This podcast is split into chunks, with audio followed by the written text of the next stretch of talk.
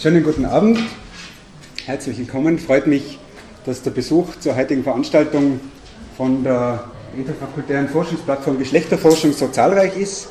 Äh, viele, viele bekannte Gesichter, viele unbekannte Gesichter, angereist aus Südtirol. Äh, zum Teil habe ich gehört, extra für, diesen, äh, für den Vortrag drei Viertel von der AIDS-Hilfe vertreten. Also freut mich wirklich sehr, dass die Veranstaltung offenbar auf, auf Zuspruch trifft, jedenfalls einmal vom Titel her.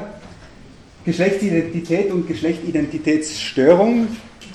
Die Qualität von einem Vortrag zeigt sich ja immer daran, wie lang die Wörter sind, die in einem Titel verwendet werden. Das heißt Geschlechtsidentitätsstörung. Es muss eine wunderbare Veranstaltung halt werden, allein schon vom Titel her. Dafür, dass die Veranstaltung wunderbar wird, äh, garantieren aber eigentlich noch zwei andere äh, Menschen hier drin. Ich darf vielleicht noch vorweg erwähnen, wir werden die Veranstaltung aufzeichnen, also auch äh, eure Fragen dann in der Diskussion werden zu hören sein, äh, wenn es in Ordnung ist. Und äh, die, der Vortrag wird für alle, denen es heute zu schnell geht, nächste Woche Dienstag, 20. April um 14 Uhr im Radio Freirad äh, ausgestrahlt. Da kann man das also noch einmal nachhören und es gibt es dann auch online als Podcast zum Abrufen. Der Vortrag von Dr. Dannecker wird auch auf der Homepage äh, www.geschlechterforschung.at wird, da, äh, das wird die Mitschrift dann zu finden sein. Ich darf die Referentinnen äh, des heutigen Abends äh, vorstellen. Zum einen äh, Universitätsprofessorin Erna Appelt, muss man in Innsbruck wahrscheinlich eigentlich nicht vorstellen.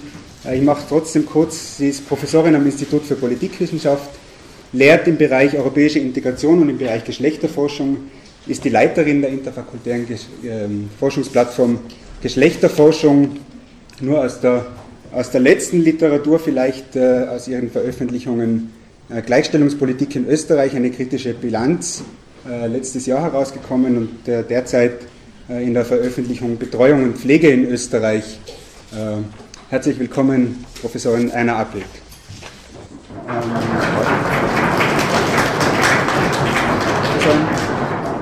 Professorin Appelt wird einen Kommentar zum Referat des Hauptreferenten heute abliefern. Der Name klingt wahrscheinlich äh, spätestens seit Rosa von Braunheims, äh, seit Rosa von Braunheims Film ähm, nicht der Homosexuelle äh, ist pervers, sondern die Situation, in der er lebt. Seitdem kennt man spätestens, glaube ich, auch den Namen von, von Martin Dannecker, vielleicht auch noch bekannt äh, von der ersten großen Veröffentlichung äh, Der gewöhnliche Homosexuelle. Geboren 1942 in Oberndorf am Neckar, ist eigentlich ausgebildeter Industriekaufmann äh, und Schauspieler über verschiedene Studien, Philosophie, Soziologie und äh, Psychoanalyse nach Frankfurt gekommen und dort seit 1977 bis 2005 im Institut für Sexualwissenschaft äh, an der Goethe-Universität in Frankfurt äh, eine Vielzahl von Büchern, auch Herausgeber von sexualpolitischen, sexualwissenschaftlichen Forschungsreihen und eigentlich seit, seit 40 Jahren beschäftigt im Kampf vor allem gegen die gegen die Pathologisierung der Homosexualität. Ähm, heute mit einem Vortrag zur Geschlechtsidentität und Geschlechtsidentitätsstörung. Äh, ich glaube, man braucht gar nicht, ich glaube, wir stürzen uns einfach am besten in den Vortrag äh, hinein. Es wird danach natürlich die Möglichkeit geben, alle möglichen Fragen zu stellen, die euch einfallen und ich wünsche uns einmal ein schönes Referat. Herr Anneka, bitte. Ja, vielen Dank, Herr Mayer.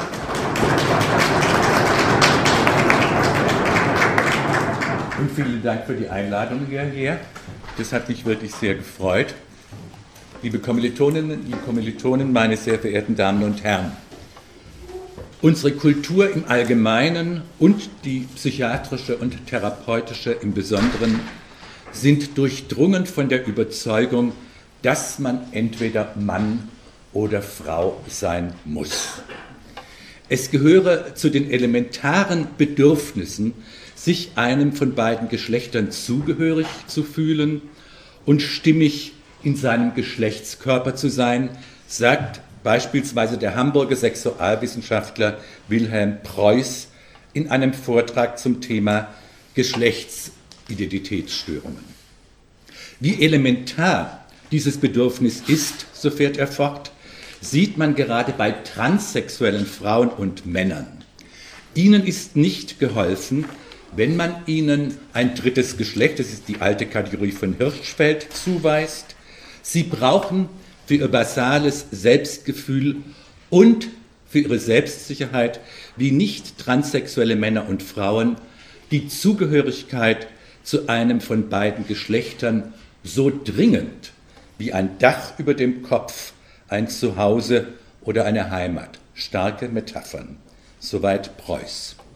Fraglos möchte Preuß mit diesen Äußerungen den Transsexuellen das Recht einräumen, in jenem Körper anzukommen, welcher dem von ihm empfundenen Geschlecht entspricht. Aber mit dieser strategischen Argumentation bestätigt er zugleich die binäre Geschlechterordnung und er verwirft eine zwischen den Geschlechtern angesiedelte Geschlechtsidentität, die bei ihm drittes Geschlecht heißt, ebenso wie einen nicht eindeutig identifizierbaren Geschlechtskörper. Nun gibt es aber immer mehr Menschen, die innerhalb des binären Geschlechterverhältnisses Zwischenräume aufrichten und die Vorstellung, der zufolge Geschlecht auch auf der Ebene des Körpers eindeutig sein müsse, relativieren. Auch wenn innerhalb der transsexuellen Bewegung nach wie vor das Recht auf chirurgische Angleichung des Körpers an das empfundene Geschlecht gefordert wird, gibt es inzwischen in dieser Bewegung eine anschwellende Kritik an der von ihr lange Zeit idealisierten Zweigeschlechtlichkeit. Offen bleibt freilich die Frage, ob mit dieser Kritik und die mit dieser Kritik einhergehenden Idee eines gleichsam dauerhaften Übergangs, also eines Transgender als Lebensform, ob sich das einer radikalen Kritik an der binären Geschlechterordnung verdankt oder aber einem Realismus, der sich daran orientiert, dass der hormonell und chirurgisch umgewandelte Körper weder in den Augen der anderen noch in den Augen der Transsexuellen das erhoffte eindeutige Geschlecht hervorbrachte. Das gilt insbesondere für Mann zu Frau Transsexuellen, deren Körper auch nach den sogenannten geschlechtskorrigierenden Maßnahmen häufig Männlichkeit in einer Weise repräsentiert, die der alltäglichen vom Klischee von Männlichkeit und Weiblichkeit durchsetzten Vorstellung eine Frau zeigt, die körperlich ein Mann gewesen ist. Doch das ist angesichts der Menschen, die sich entschieden haben, in den Zwischenräumen des binären Geschlechterverhältnisses zu leben, unerheblich. Von Bedeutung ist vielmehr, dass sie mit ihrem Leben zeigen, dass man nicht unbedingt ein normgerechtes Gender sein muss und zwischen männlich und weiblich ein Kontinuum existiert, das auch mit Uneindeutigkeiten des Geschlechtskörpers einhergehen kann. Den Rahmen, in den der Diskurs über Geschlechtsidentität in, therapeutisch, in der therapeutischen Branche eingespannt ist, wird vom DSM-4 und dem ICD-10 gezogen. Das sind diagnostische Manuals. Diesen diagnostischen Manuals zufolge sind Störungen der Geschlechtsidentität durch ein anhaltendes und starkes Unbehagen über das eigene biologische Geschlecht und oder das Leiden an diesem Geschlecht charakterisiert. Nach der Logik der Diagnose Geschlechtsidentitätsstörung gibt es körperliche Geschlecht die Richtung vor, in die sich die Geschlechtsidentität entwickeln soll. Die Annahme, die auch Preuß schon machte, einer stimmigen und in sich konsistenten Geschlechtsidentität, die von der diagnostischen Kategorie Geschlechtsidentitätsstörung auch nicht zu trennen ist, lässt aber außer Acht, dass jedwede Geschlechtsidentität auf Abwehr und Abspaltung von Vorstellungen und Handlungen basiert, die mit ihr nicht zu vereinbaren scheinen oder zu vereinbaren sind. Diese Abwehrmanöver zur Aufrechterhaltung der Geschlechtsidentität deuten darauf hin, dass sie tatsächlich nicht eindeutig ist und in sich stimmig ist, sondern flüssig und labil und dass sie beständig durch die Zweigeschlechtlichkeit, auf die sie notwendigerweise bezogen bleibt, gefährdet ist. Weil nun aber im Falle der Transsexualität die über den Körper bzw. das biologische Geschlecht vermittelte Norm und das Gefühl vom Geschlechtsein auseinanderfallen, wird solchen Menschen eine Geschlechtsidentitätsstörung zugeschrieben. Von einigen transsexuellen Gruppen wird die ihnen zugeschriebene Geschlechtsidentitätsstörung vehement kritisiert und als mangelnder Respekt vor ihrer wahren Geschlechtsidentität bezeichnet. Transsexuelle Menschen, so behaupten sie, würden auch durch geschlechtskorrigierende Maßnahmen nicht zu dem Geschlecht werden, dem sie sich zugehören fühlen. Sie seien vielmehr schon immer dieses Geschlecht gewesen. Richtig daran ist, dass keine chirurgische oder hormonelle Intervention eine andere Geschlechtsidentität herstellen kann. Solche Maßnahmen können nicht mehr als den Körper an das psychisch bereits mehr oder weniger durchgesetzte Geschlechtsempfinden beziehungsweise die bereits durchgesetzte Geschlechtsüberzeugung anpassen. Wenn solche Gruppen beispielsweise argumentieren, dass ein transsexuelles Mädchen ein Mädchen sei, auch wenn es mit Penis und Hoden geboren wurde, sagen sie zugleich, dass die Kerngeschlechtsidentität solcher Menschen immer schon weiblich gewesen sei. Eine ganz andere Vorstellung als in äh, der äh, äh, Kategorie Geschlechtsidentitätsstörung. Wir haben es demzufolge mit einer inversen Essentialisierung zu tun. Während die Diagnose Geschlechtsidentitätsstörung das biologische Geschlecht als eine Grundvoraussetzung der geschlechtlichen Entwicklung ansieht, essentialisieren bestimmte transsexuellen Gruppen das, was sie als ihre wahre Geschlechtsidentität bezeichnen. Über den Status der Diagnose Geschlechtsidentitätsstörung wird seit einigen Jahren nicht nur innerhalb der transsexuellen Bewegung heftig debattiert. In dieser Debatte stehen sich zwei scheinbar unversöhnliche Standpunkte gegenüber. Zum einen wird auch von transsexuellen Gruppen gefordert, die Diagnose Geschlechtsidentitätsstörung fallen zu lassen, äh, beizubehalten, weil sie den Zugang zu einem körperlichen Geschlechtswechsel erleichtert und, was als wichtiges Argument angesehen wird, die Kostenübernahme durch die Krankenversicherung ermöglicht. Zum anderen wird die Streichung der Diagnose aus diesen, äh, aus diesen diagnostischen Manuals verlangt, weil Transsexualität keine Störung, sondern eine der Selbstbestimmung der Individuen zu überlassende Entscheidung sei. So zuletzt auf einer großen Manifestation, die im Zusammenhang äh, eines Treffens einer Gruppe von Wissenschaftlern äh, stattgefunden hat, die jetzt gerade einen DSM-5 äh, entwerfen, der unmittelbar kommen wird, ich glaube noch in diesem Jahr. Da wird es, glaube ich, auch einige Änderungen im Hinblick auf Transsexualität geben.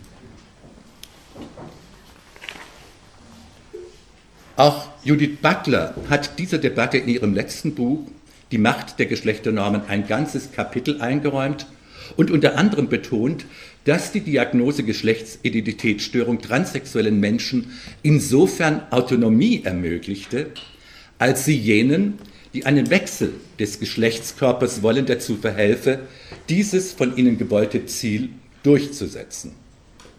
Aber Butler wäre nicht Butler, machte sie nicht auf die andere Seite dieser Diagnose aufmerksam. Die Diagnose mache, so argumentiert sie viele Annahmen welche die Autonomie transsexueller Menschen untergrabe. Die Diagnose, ich zitiere, schließt sich Formen psychologischer Beurteilung an, die davon ausgehen, dass die diagnostizierte Person von Kräften beeinflusst wird, die er oder sie nicht versteht. Sie nimmt an, dass solche Menschen unter einer Wahnvorstellung oder Dysphorie leiden. Sie nimmt an, dass bestimmte Geschlechternormen nicht richtig verkörpert wurden und ein Fehler und ein Versagen vorliegen. Sie übernimmt die Sprache von Korrektur und Anpassung und Normalisierung.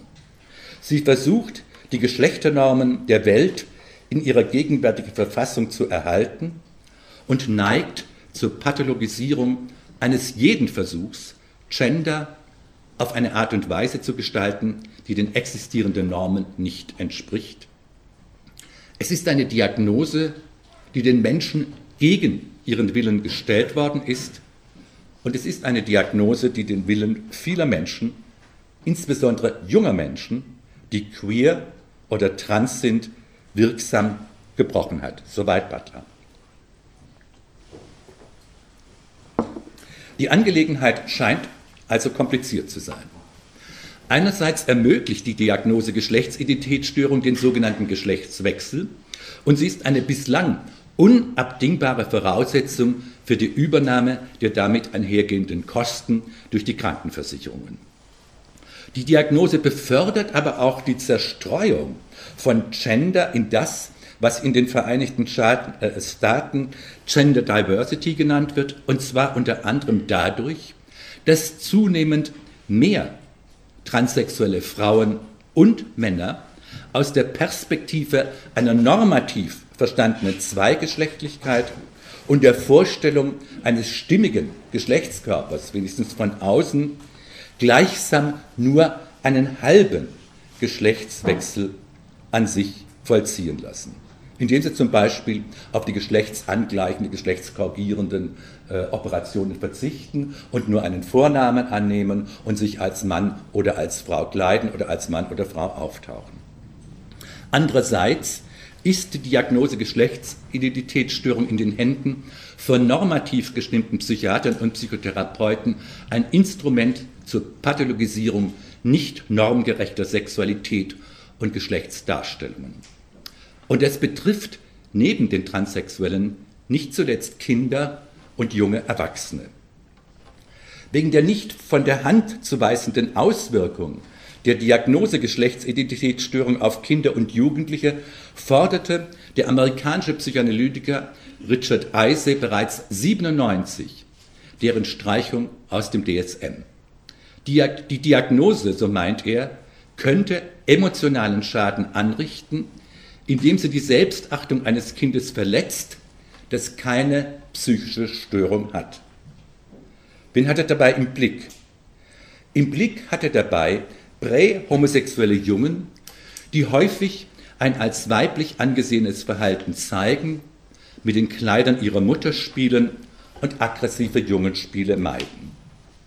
Dieses Verhalten, so meint Eisee, würden von den Eltern abgelehnt und so ist zu ergänzen, solche Eltern bringen nicht selten ihre feminin imponierenden Jungen mit der Erwartung in die kinderpsychiatrische Behandlung, dass ihnen diese Feminität ausgetrieben wird. Dabei wird diesen Kindern unter Umständen die Diagnose Geschlechtsidentitätsstörung angeheftet, das ist sogar häufig so, weil sie scheinbar oder tatsächlich zwei Kriterien der Geschlechts Identitätsstörung erfüllen, nämlich das Tragen der Kleidung des anderen Geschlechts und den Wunsch, an den für das andere Geschlecht typischen Spielen und Aktivitäten teilzunehmen. Eise befürchtet offenbar, und ich gebe ihm dabei recht, dass die Diagnose Geschlechtsidentitätsstörung die Eltern in ihrer Ablehnung von Kindern mit geschlechtsuntypischem Verhalten bestärkt und den Zwang, aus ihren femininen imponierenden Jungen einen richtigen Jungen zu machen, gleichsam legitimiert.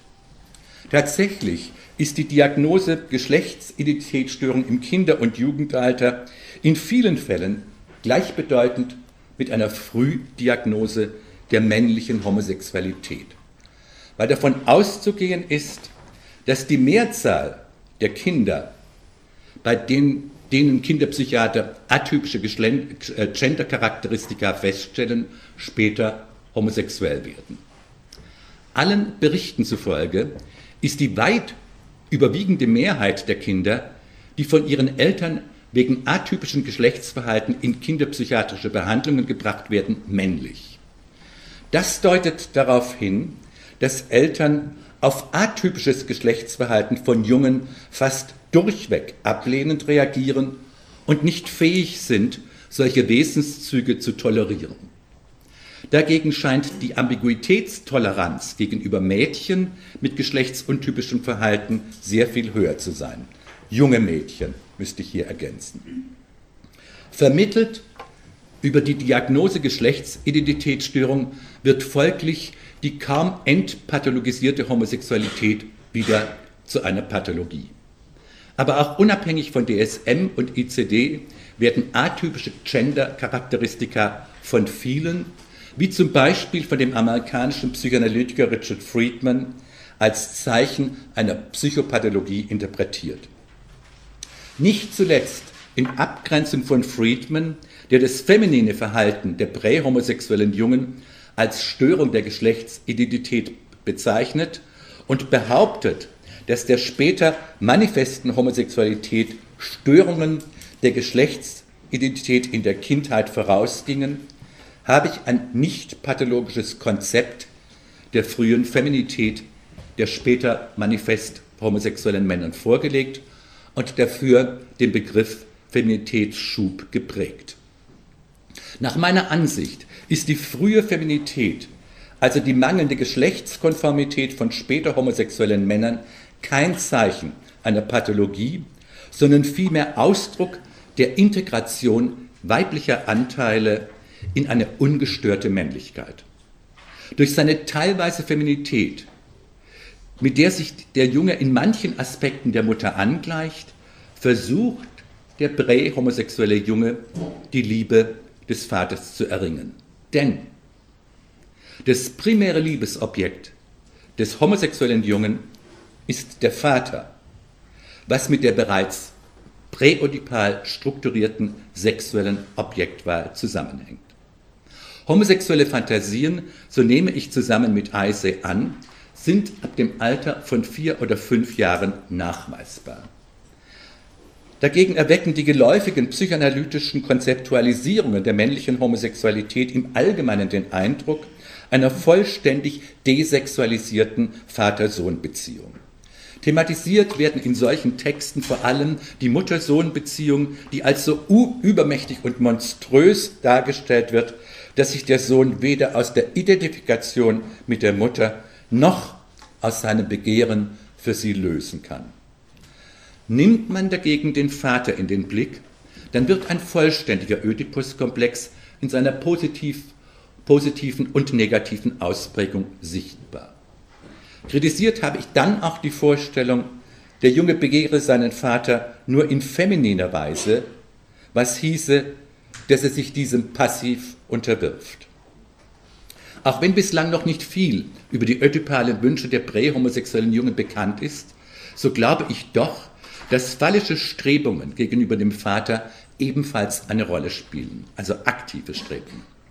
Nach meinem Dafürhalten verfestigt sich bei homosexuellen Jungen die auch bei heterosexuellen Jungen auftretende zärtlich feminine Einstellung zum Vater und diese Einstellung wird mit der Zeit für andere wahrnehmbar. Deren Reaktion auf die Feminität des homosexuellen Jungen und die zunehmend bewusst werdenden sexuellen Fantasien konturieren dann schließlich das Gefühl, anders als andere Jungen zu sein und das heißt gleichzeitig anders als von der Geschlechternorm verlangt zu sein. Trotzdem, und das ist entscheidend, werden der eigene Körper und das eigene Geschlecht bejaht. Die männliche Geschlechtsidentität wird durch das gleichgeschlechtliche Begehren und die mit ihm einhergehende Feminität keineswegs in Frage gestellt. Und auch das Tragen weiblicher Kleidung in der ödipalen Phase, kurz oder lang, episodisch oder länger, ist kein Ausdruck der Fantasie des Jungen, eine Frau zu sein, sondern Ausdruck des Wunsches, den Vater mittels dieser weiblichen Aufmachung zu verführen. Im Gegensatz zu Richard Friedman gehe ich nicht von einem dichotomen, polarisierten Geschlechterverhältnis aus, das sich in scharf voneinander getrennten Geschlechterrollen manifestiert. Tut man das, dann werden typische Geschlechterrollen und geläufige Geschlechterattribute zum Maßstab einer ungestörten Geschlechtsidentität und atypische Geschlechtseigenschaften werden als Zeichen für eine gestörte Geschlechtsidentität gelesen. Eine solche Lesart von Gender treibt im Falle des Auftretens nicht geschlechtskonformer Verhaltensweisen und Haltungen fast immer einen Handlungsimpuls hervor, dessen Ziel es ist, das scheinbar gestörte Verhältnis zum eigenen Geschlecht zu unterbinden und dieses an die kulturelle und individuelle Vorstellung eines geschlechtsadäquaten Verhaltens anzupassen. Dass damit häufig die Hoffnung einhergeht, eine sich entwickelte Homosexualität zum Verschwinden zu bringen, habe ich bereits angedeutet.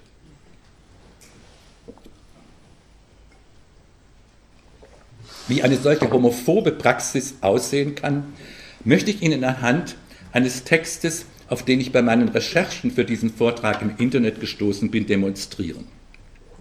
Es handelt sich dabei um die deutsche Übersetzung des Textes eines wahrscheinlich evangelikalen US-amerikanischen Jugendpsychiaters mit dem Titel Geschlechtsidentitätsstörungen bei Kindern. Ich werde die Anfangspassage dieses Textes wörtlich wiedergeben, weil Sie sonst möglicherweise auf die Idee kommen, ich hätte diesen Beleg für die normative Funktion der Diagnose Geschlechtsidentitätsstörung erfunden. Ich zitiere.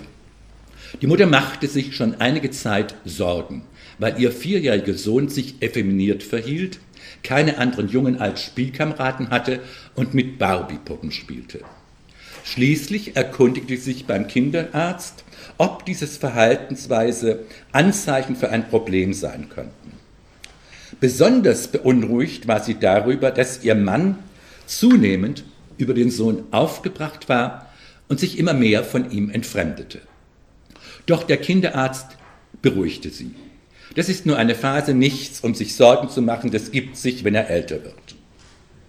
Doch leider spricht vieles dafür, dass sich der Kinderarzt irrt. Probleme mit der eigenen Geschlechtsidentität, wozu Crossdressing gehört, ausschließliches Interesse an Spielen, die für das andere Geschlecht typisch sind, und ein Mangel an gleichgeschlechtlichen Spielkameraden müssen als Zeichen eines ernsten Problems gesehen werden.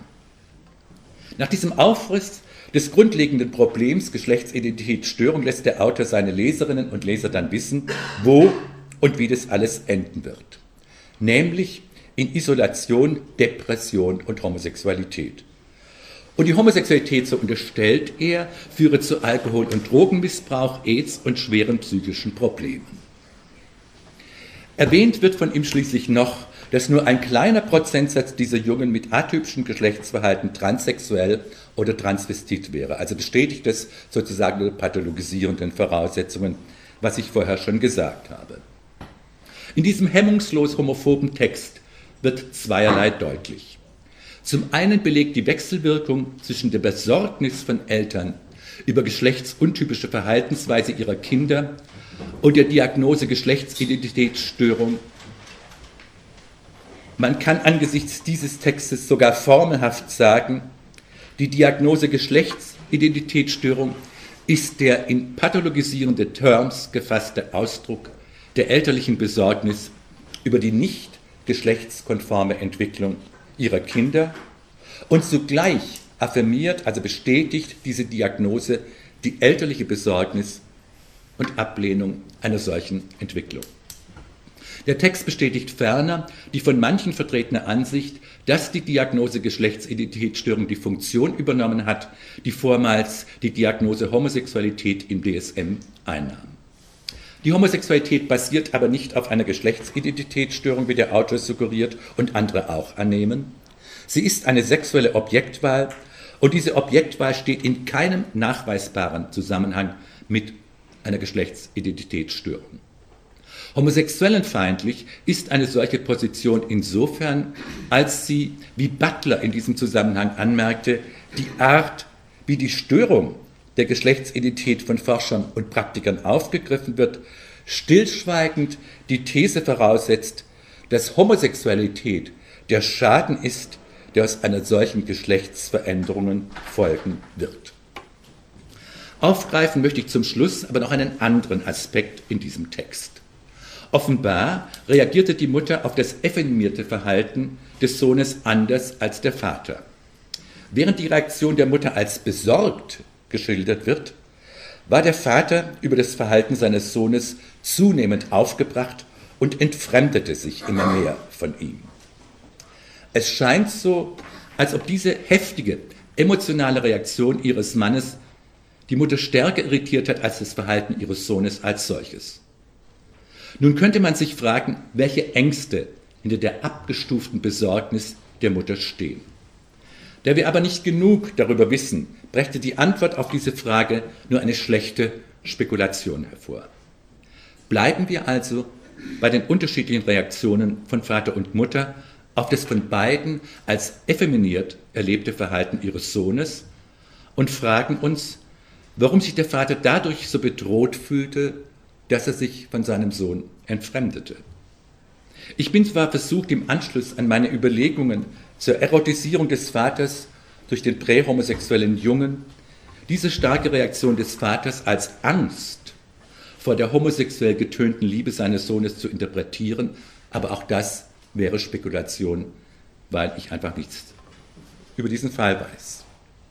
Ich möchte mit der so offenkundig geschlechtsspezifisch konnotierten Reaktion auf das weibliche Verhalten eines Jungen deshalb eine andere, mich deshalb aus einer anderen Perspektive nähern und fragen, ob diese Reaktion in einem Zusammenhang mit dem Problem der männlichen Identität steht. Ist die männliche Identität so, wie sie in unserer Kultur konstruiert ist, möglicherweise durch die Weiblichkeit in und am Mann bedroht? Kann eine männliche Identität nur dann aufrechterhalten werden, wenn weibliche Anteile abgewehrt werden? Dass Weiblichkeit ein Problem für die männliche Entwicklung sein kann oder ist, darauf deutet eine Vielzahl von psychoanalytischen Texten hin. Eine prägnante, von Ralph Greenson stammende Formulierung zu dem Problem der männlichen Entwicklung soll als Beleg dafür ausreichen. Ihm zufolge ist es eine Tatsache, dass das männliche Kind, um ein gesundes Männlichkeitsbewusstsein zu erlangen, sein primäres Identifizierungsobjekt, die Mutter, aufgeben und sich stattdessen mit dem Vater identifizieren muss. Ika Quinto kommt in ihrem Buch Verführung und Begehren nach der Durchsicht psychoanalytischer Arbeiten zur Männlichkeit zu folgendem Schluss. Die Sichtweise der Desidentifizierung ist bis heute im psychoanalytischen Diskurs weit verbreitet und scheint das psychoanalytische Verständnis von Männlichkeit wesentlich zu bestimmen. Tatsächlich gewinnt man nicht nur nach der Lektüre der entsprechenden psychoanalytischen Texte, sondern auch mit Blick auf die kulturelle Konstruktion von Männlichkeit den Eindruck, der Mann müsse, um sich als Mann zu fühlen, beständig Weibliches in Männliches verwandeln bzw. umschreiben. Und es scheint, als ob die Integration weiblicher Wünsche, die gleichbedeutend ist mit der Integration passiv femininer Bedürfnisse, sich mit einer stabilen männlichen Identität nicht verträgt. Die Identifizierung mit der Mutter und die als notwendig angesehene, offenbar aber nicht wirklich gelingende Beendigung der Identifizierung mit ihr führt nach der in der Psychoanalyse vorherrschenden Meinung dazu, dass Männer ihre Männlichkeit weitaus unsicherer sind als Frauen ihre Weiblichkeit. Wenn die Geschlechtsidentität des Mannes tatsächlich fragiler ist als die der Frauen, drängt sich die Frage auf, auf welche Art und Weise Männer versuchen, die von der fragilen Geschlechtsidentität erzeugte Spannung zu bewältigen. Wir könnten, ausgehend von dem Befund der fragilen Geschlechtsidentität der Männer, auch die kulturellen Konstruktionen von Männlichkeit nach den Niederschlägen dieser fragilen Identität befragen und zugleich untersuchen, ob und inwiefern diese als Bewältigungsstrategien der fragilen männlichen Identität zu interpretieren sind. Eine solch detaillierte Analyse würde indes den Rahmen dieses Vortrags sprengen. So viel lässt sich jedoch sagen. Einer der Niederschläge der durch die fragile männliche Identität erzeugte Spannung ist die polare Konstruktion der Geschlechter und damit einhergehend eine rigide Konstruktion der Geschlechterrollen. Nehmen wir beide Geschlechter in den Blick, denn erweist sich indes, dass die männliche Geschlechterrolle sehr viel rigider konstruiert ist als die von Frauen. Abzulesen ist es schon an den von Frauen mit größter Selbstverständlichkeit betriebenen Crossdressing. Frauen tragen allenthalben Hosen und verlieren dadurch nichts von ihrer Weiblichkeit, weder vor sich selbst noch in den Augen der anderen. Stünde ich aber in einem Rock vor ihnen, würden sie vermutlich aufs höchste irritiert sein und sie würden sich zugleich fragen, was für ein Mann ich bin und ob ich überhaupt ein Mann bin. Heftiger noch als die Frauen im Saal würden mit Gewissheit die Männer im Saal auf ein solches Crossdressing von mir reagieren. Ich bin mir ziemlich sicher, dass ich unter solchen Voraussetzungen bei den Männern kein Bein auf den Boden bekäme. Was, wenn das zutrifft, zeigt das?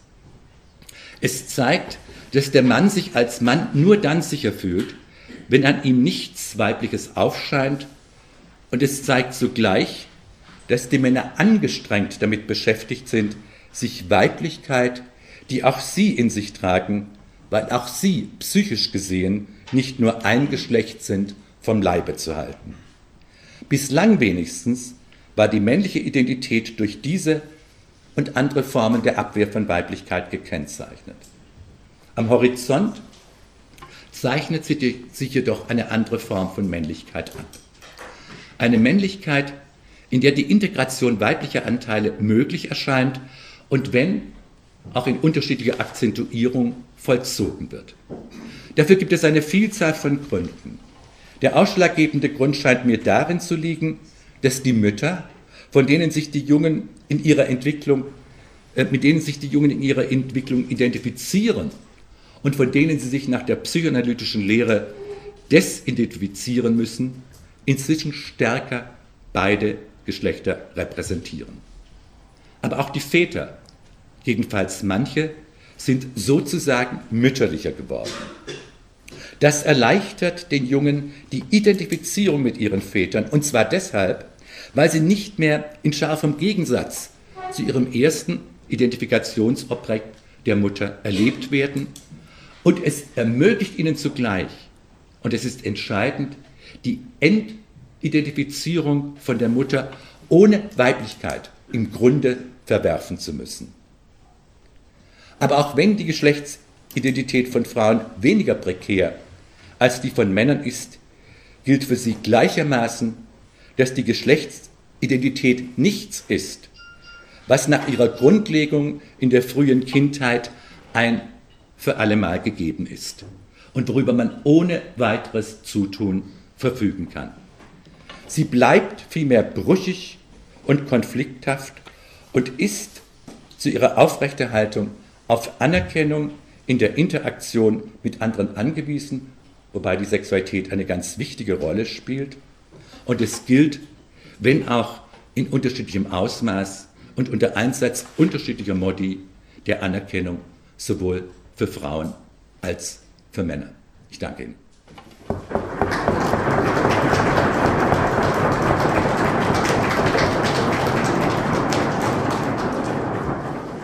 Zunächst sehr herzlichen Dank für den interessanten Vortrag, der natürlich jede Menge Stoff für ganz viele und spannende Diskussionen bietet. Und äh, natürlich werden wir nur einige Wege, wenige Fragen, die damit verbunden sind, hier diskutieren können. Und insbesondere ich werde nur einige Aspekte hier aufgreifen können, äh, denn wie die meisten hier wissen, äh, bin ich natürlich sozusagen fachfremd. Ich bin also keine Psychologin und äh, werde also als Politikwissenschaftlerin hier einige Überlegungen anstellen und damit vielleicht einen etwas anderen Blick auf dieses Thema werfen äh, können. Ich möchte damit allerdings nicht ablenken. Sie gewinnen ja damit auch Zeit, ähm, sich dann wieder auf den Vortrag zu konzentrieren in der Diskussion und in den Fragen.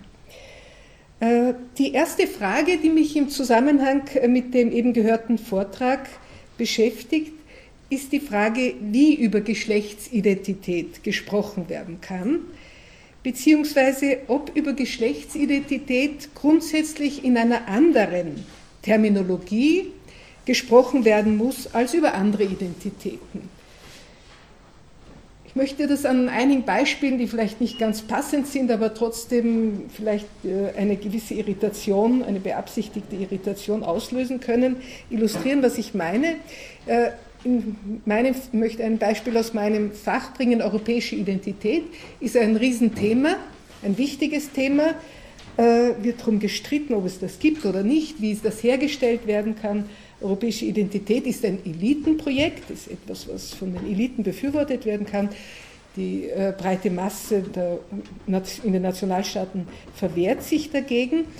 Ich bringe das deswegen, äh, weil die europäische Identität ein Beispiel dafür ist, dass es äh, Zugehörigkeiten ohne Zugehörigkeitsgefühl geben kann.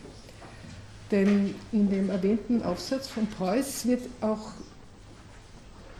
oder Vortrag von Preuß wird das Geschlechtsidentitätsgefühl als eine Zugehörigkeit zur Gruppe der Männer und Frauen bezeichnet.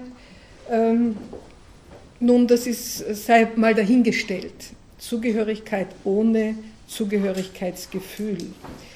Gut, das ist sehr weit geholt. Ich möchte ein zweites Beispiel bringen, nämlich äh, die ethnische Identität. Das habe ich deswegen gewählt, weil ethnische Identität eine interessante Besonderheit hat. Ethnische Identitäten können nämlich streng genommen oder in der Regel oder sehr oft nicht gewählt werden. Man kann einer ethnischen Gruppe auch durch einen ausgezeichneten Spracherwerb und nicht einmal durch Einheirat wirklich letztlich beitreten. Man bleibt bis zu einem gewissen Grad dieser Gruppe fremd, selbst wenn, wenn man eingeheiratet hat. Ich glaube, in Tirol muss ich da nicht sehr viel dazu sagen. Das weiß hier, das gilt für jedes Tal, jeden Talabschnitt hier in überspitzter Form formuliert. Man weiß, wer ist zugereist, wer ist zugehörig, wer nicht. Also ethnische Identitäten können streng genommen nicht gewählt werden. Interessant aber ist, dass sie abgewählt werden können. Also man kann austreten, allerdings um den Preis der Ortsveränderung.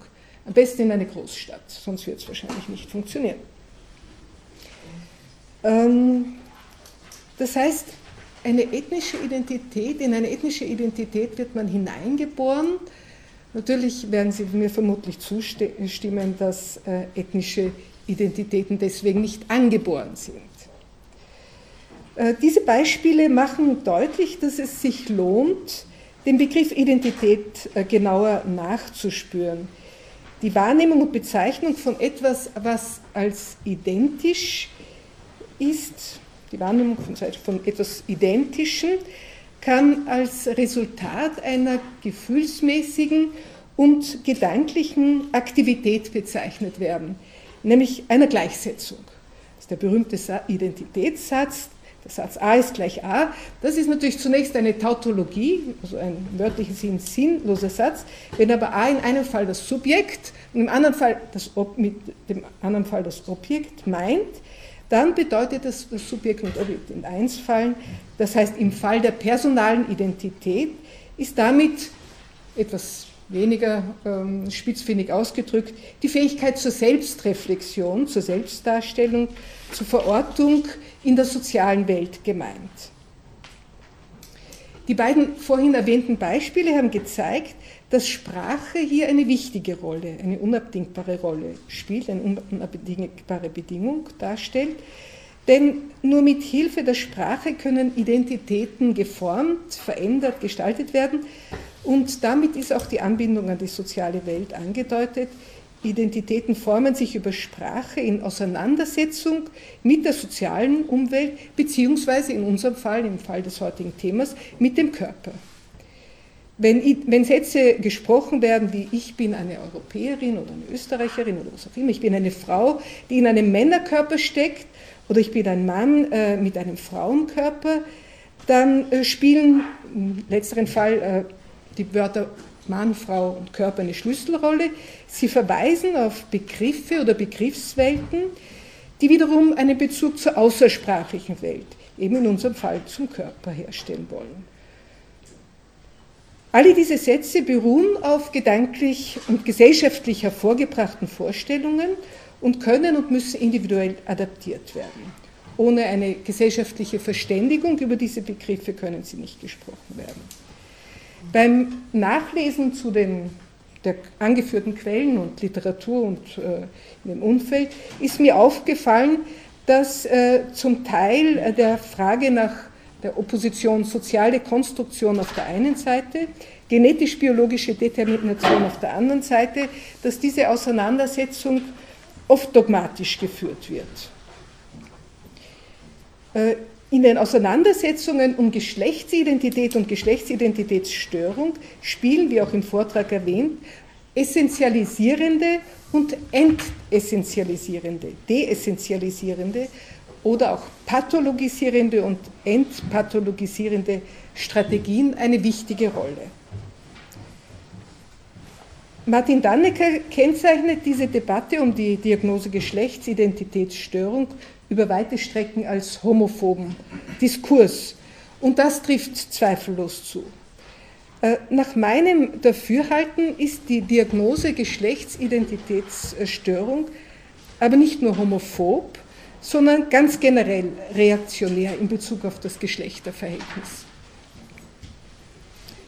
Denn wir müssen uns bewusst machen, Identitäten werden immer gestört. Das ist geradezu ein Kennzeichen von Identität.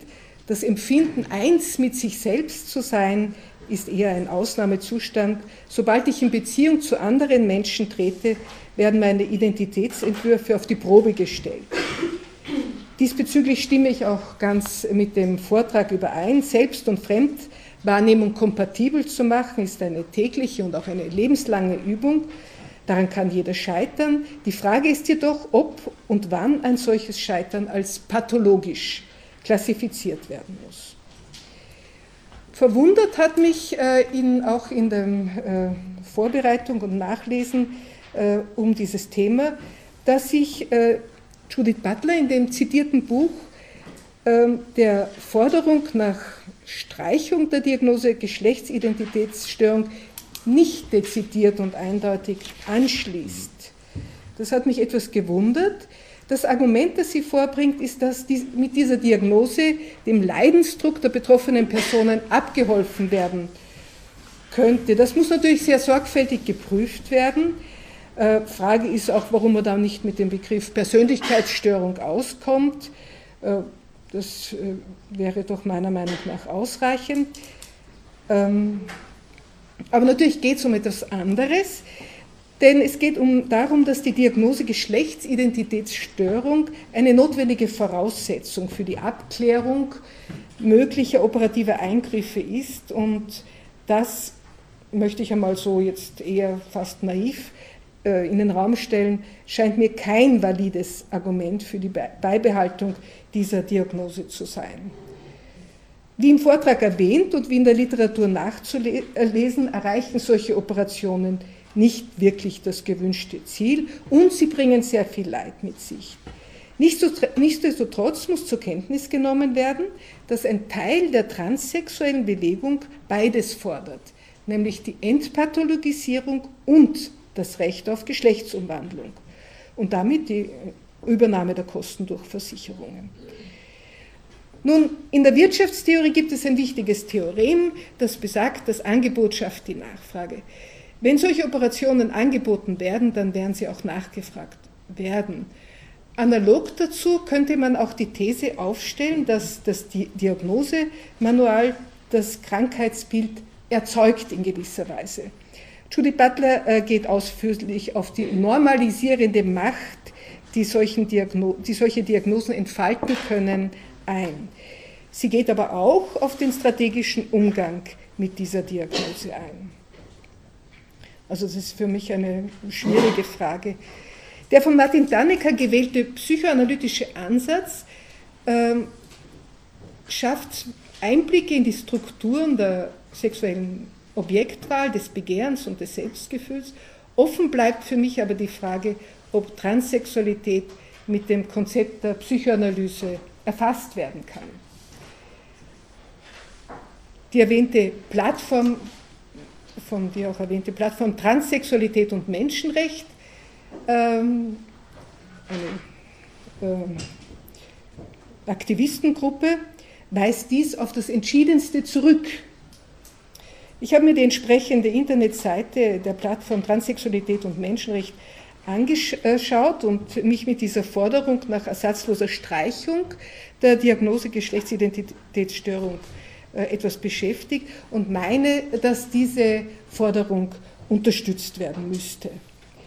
Allerdings werden hier Argumente verwendet, die, wie ja auch im Vortrag erwähnt, selbst entweder binäre Zweigeschlechtlichkeit essentialisierend festschreiben oder in einer anderen Form essentialisierende Aussagen über äh, Geschlechtsidentität treffen.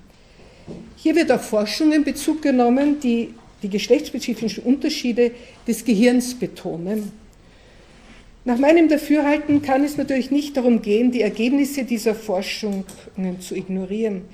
Die Schlüsse, die daraus gezogen werden, scheinen mir jedoch problematisch zu sein. Das Recht, das empfundene Geschlecht äh, zu leben, ist nach meinem äh, Dafürhalten nicht deswegen zu schützen, weil und insofern es angeboren ist, sondern weil es ein Menschenrecht auf körperliche Integrität sowie ein Menschenrecht auf Selbstbestimmung gibt. Insofern sind die Rechte transsexueller Menschen zu schützen und das ist durchaus vergleichbar mit dem Recht auf freie Religionsausübung bzw. dem Recht aus einer Religionsgemeinschaft austreten zu können worauf dieses Empfinden, also das Geschlechtsidentitätsempfinden oder diese Überzeugung, nämlich eine religiöse oder areligiöse Überzeugung beruhen, ist unerheblich und das ist wichtig. Ob sich aus der Anrufung der Menschenrechte aber legitime Forderungen nach einem Recht auf geschlechtsumwandelnde operative Eingriffe ableiten lassen, Klammer auf und damit den Anspruch eben auf Versicherungsleistungen, ist für mich äh, eine offene Frage. Operationen an Kindern, die ohne deren Wissen und ohne Einverständnis vorgenommen werden, sind, wenn sie nicht aus irgendwelchen Gründen äh, lebensnotwendig sind, und das ist ja bei transsexuellen Personen grundsätzlich mal auf keinen Fall der Fall, sind jedoch nach meinem Dafürhalten ein schweres äh, Menschenrechtsverbrechen und in dem Sinn auf jeden Fall abzulehnen. Ja, soweit meine Fragen und Überlegungen äh, zu diesem Vortrag und ich hoffe, dass wir damit mit Hilfe von Gaby Meyer in eine Diskussion einsteigen können.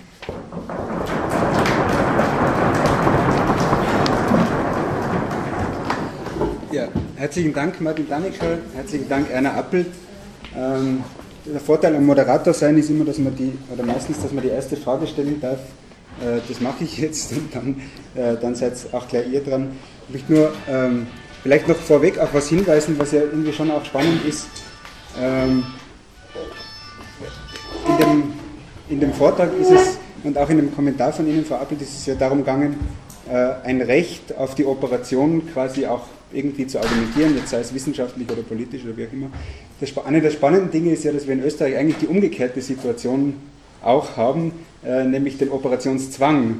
Also für den äh, für den Wunsch, äh, in Österreich äh, das Geschlecht zu ändern in Dokumenten, was auch immer, verlangte das Ministerium immer noch eine geschlechtsanpassende Operation. Also das ist ja eigentlich die Menschenrechtsverletzung von der anderen, von der anderen Seite, finde ich ganz spannend. Aber zur, zur Frage, vielleicht an Sie, Herr Dannecker, weil es mir, einfach, mir ist es einfach aufgeschlossen im, im, im Vortrag, was ich nicht, was ich nicht ganz einsehe, das liegt vielleicht auch daran, dass ich eben kein Psychoanalytiker bin, ist, warum muss der Vater eigentlich feminin verführt werden? Das sehe ich nicht ein. Warum kann der Vater nicht auch maskulin äh, verführt werden? Na, also Eine wenn, wunderbare Frage. Äh, vielleicht können Sie und, und noch ein bisschen mitgeben, vielleicht auch für Sie und, und für die Frau Abendorf, irgendwie kann man nicht auch die Geschlechtsidentitätsstörung auch ein bisschen so sehen, wie äh, in der schwulen Bewegung irgendwann einmal die, das Genetikargument war. Alle wussten und wissen vermutlich, dass das Genetikargument falsch ist das ist aber nicht die eigentliche Frage. Das Genetikargument, äh, ich bin schon immer lesbisch oder schwul, weil meine Gene und so, äh, hat zu einer, zu einer Entlastung geführt jedenfalls. Es hat den Rechtfertigungszwang äh, genommen, man muss sich nicht mehr rechtfertigen, ich bin äh, lesbisch oder schwul geworden oder sowas.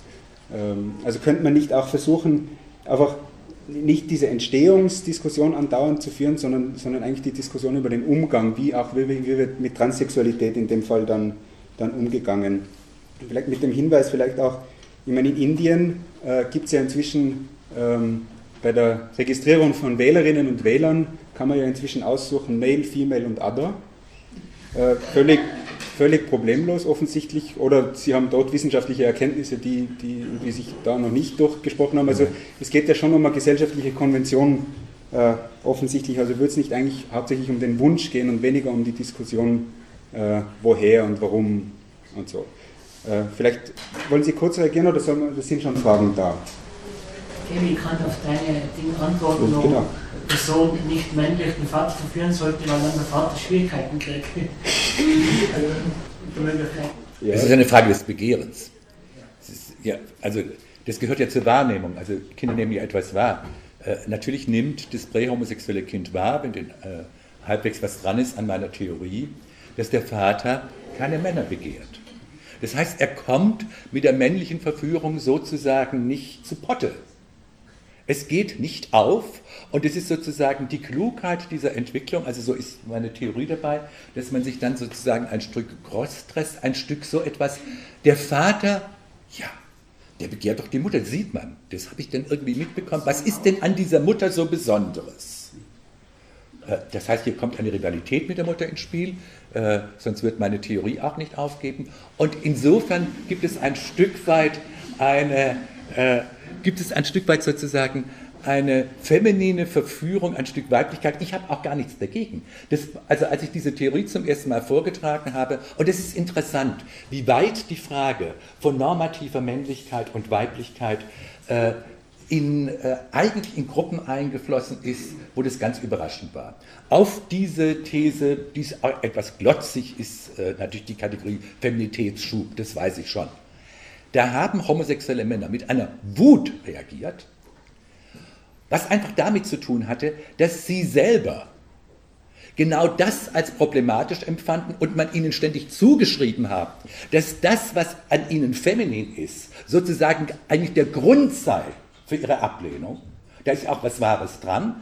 Und als sie das dann von mir so gehört haben, meinten sie, ich würde das sozusagen nochmal hervorkehren. Ich denke, das ist völlig unproblematisch, wenn man ein relativ unproblematisches oder ein fließendes äh, eine fließende Vorstellung von Männlichkeit und Weiblichkeit. Ich glaube nicht, dass es Männlichkeit in reiner Form gibt und ich glaube auch nicht, dass es Weiblichkeit in reiner Form gibt und ich wünsche mir wirklich, äh, und das, das wird äh, der bessere Weg sein. Ich wünsche mir wirklich, dass sozusagen äh, die, die Weiblichkeit in der Männlichkeit mehr zu sich kommen kann. Dann werden sich ganz viele Probleme, auch Probleme der Homosexualität, auch Probleme der Transsexualität und am Ende auch Probleme sozusagen der Geschlechtsidentität und deren schwierige Verordnung regeln. Noch einen Satz zu deiner Anmerkung. Äh, ich glaube auch, das hat in meinem Vortrag nicht so geklungen, dass die Kategorie Identität überhaupt, also sexuelle Identität oder Geschlechtsidentität, dass wir darüber sehr viel kritischer sprechen müssen, nicht, dass wir da also über Identitätskonstruktionen wieder so neue Wesenheiten in die Welt bringen, die unbedingt sozusagen sein müssen. Oder die Vorstellung, dass es etwas ganz Festes und lebenslang sozusagen Unveränderbares sei, dann wären wir ja in einer, äh, naja, in sowas Ähnlichem wie äh, einer sozialwissenschaftlichen, äh, sozialwissenschaftlichen Essentialismus, also, äh, wo man reinkommen kann. Also das glaube ich auch. So, aber jetzt bin ich erstmal ruhig. Eins, zwei, drei. Äh, um auf das zurückzukommen, äh, ich glaube ja, der Sohn und der Vater stehen ja auch in Konkurrenz zur einen und derselben Frau, nämlich die Gunst der Mutter bzw. der Ehefrau. Es, entsteht ja auch ein, ein Konkurrenzkampf. Okay. Ähm, mich interessiert, also schon den ganzen Vortrag frage mich das und eigentlich schon mal ganzes Studium lang, ähm, warum macht es eigentlich solche Angst, diese, diese Grautöne, diese Zwischenräume, warum machen die in der Gesellschaft solche Angst, egal ob es sich dabei um die Pathologisierung der Homosexualität handelt oder des Ablehnens von äh, Mann zu Frau, Transsexuellen in Frauenzentren, egal worum, in welchen Bereichen Kaum bewegt sich etwas mit in eindeutigen Zuschreibungen, scheint es in der Gesellschaft ähm, ungeheure Angst und, und, Missmut und auch Zorn und Wut aufzulösen und, und, schwere Ablehnung, was wird zum Teil wirklich sehr stark zum Leidensdruck der Menschen, die in diesen Zwischenräumen und Grautönen sich bewegen, äh, dazu führt, dass die dann auch Therapie aussuchen müssen oder eben sie das Gefühl haben, körperlich anpassen zu müssen, weil das so wenig akzeptiert werden kann. Die Frage vielleicht an alle drei, warum macht es solche Angst? Ich möchte was zu diesen großen und. Bitte etwas lauter. Das auch mit den Zwischentönen zu tun hat. Ich glaube nicht, dass bei uns in unserer Kultur die Hose ein männliches Kleidungsstück ist. Es ist ein Unisex-Kleidungsstück. Aber es gibt eindeutig männlich belegte Hosen und das sind mir jetzt in Tirol natürlich die Lederhosen von den Schützen eingefallen. Mhm. Man kann als Marketenderin nicht eine Lederhose anziehen. Das geht nicht. Nee. Das ist völlig unmöglich. Aber die Jeans oder die alltägliche Hose, das ist kein männliches Kleidungsstück in dem Sinne. Ja. Ja, der Lederhose symbolisiert natürlich gleichzeitig auch noch was anderes. Ja. Wollen Sie vielleicht auf ein, zwei, Fragen? Naja, die große ist natürlich eine der schwierigsten Fragen, die Sie äh, gestellt haben. Sie, äh, das andere auch, vielleicht können wir sie ja mal versuchen zu beantworten.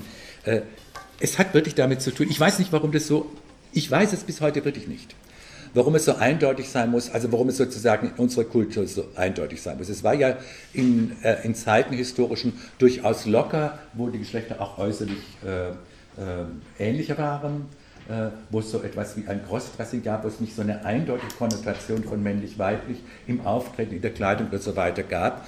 Äh, aber es hat wirklich mit diesem simplen Einleitungssatz zu tun, äh, in unserer Kultur und nicht nur in unserer Kultur, in jedem Individuum herrscht die Vorstellung, dass man Mann oder Frau sein muss und das möglichst eindeutig, was auch immer eindeutig ist. Dieses Eindeutige lässt sich nicht so genau bestimmen, aber es gibt sozusagen sowohl bei dem Heranwachsen, bei den Eltern, aber auch in kleinen Gruppen ein Gefühl dafür, für die Uneindeutigkeit, also sozusagen für das, was nicht ganz eindeutig ist. Und das macht äh, große Ängste.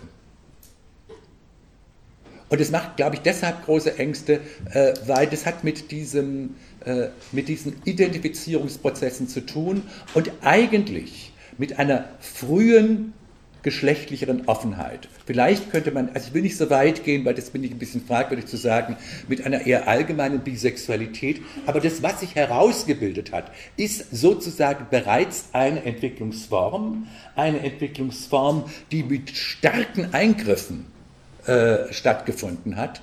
Und wenn das so ist, dann gibt es natürlich immer auch sozusagen die Sehnsucht und die Angst, äh, daran zurückzukommen. Und deshalb gibt es diesen merkwürdigen Handlungsimpuls oder dieses Empören oder dieses Verwundern. Verwundern wäre ja noch ganz angenehm, äh, wenn das sozusagen nicht so eindeutig ist.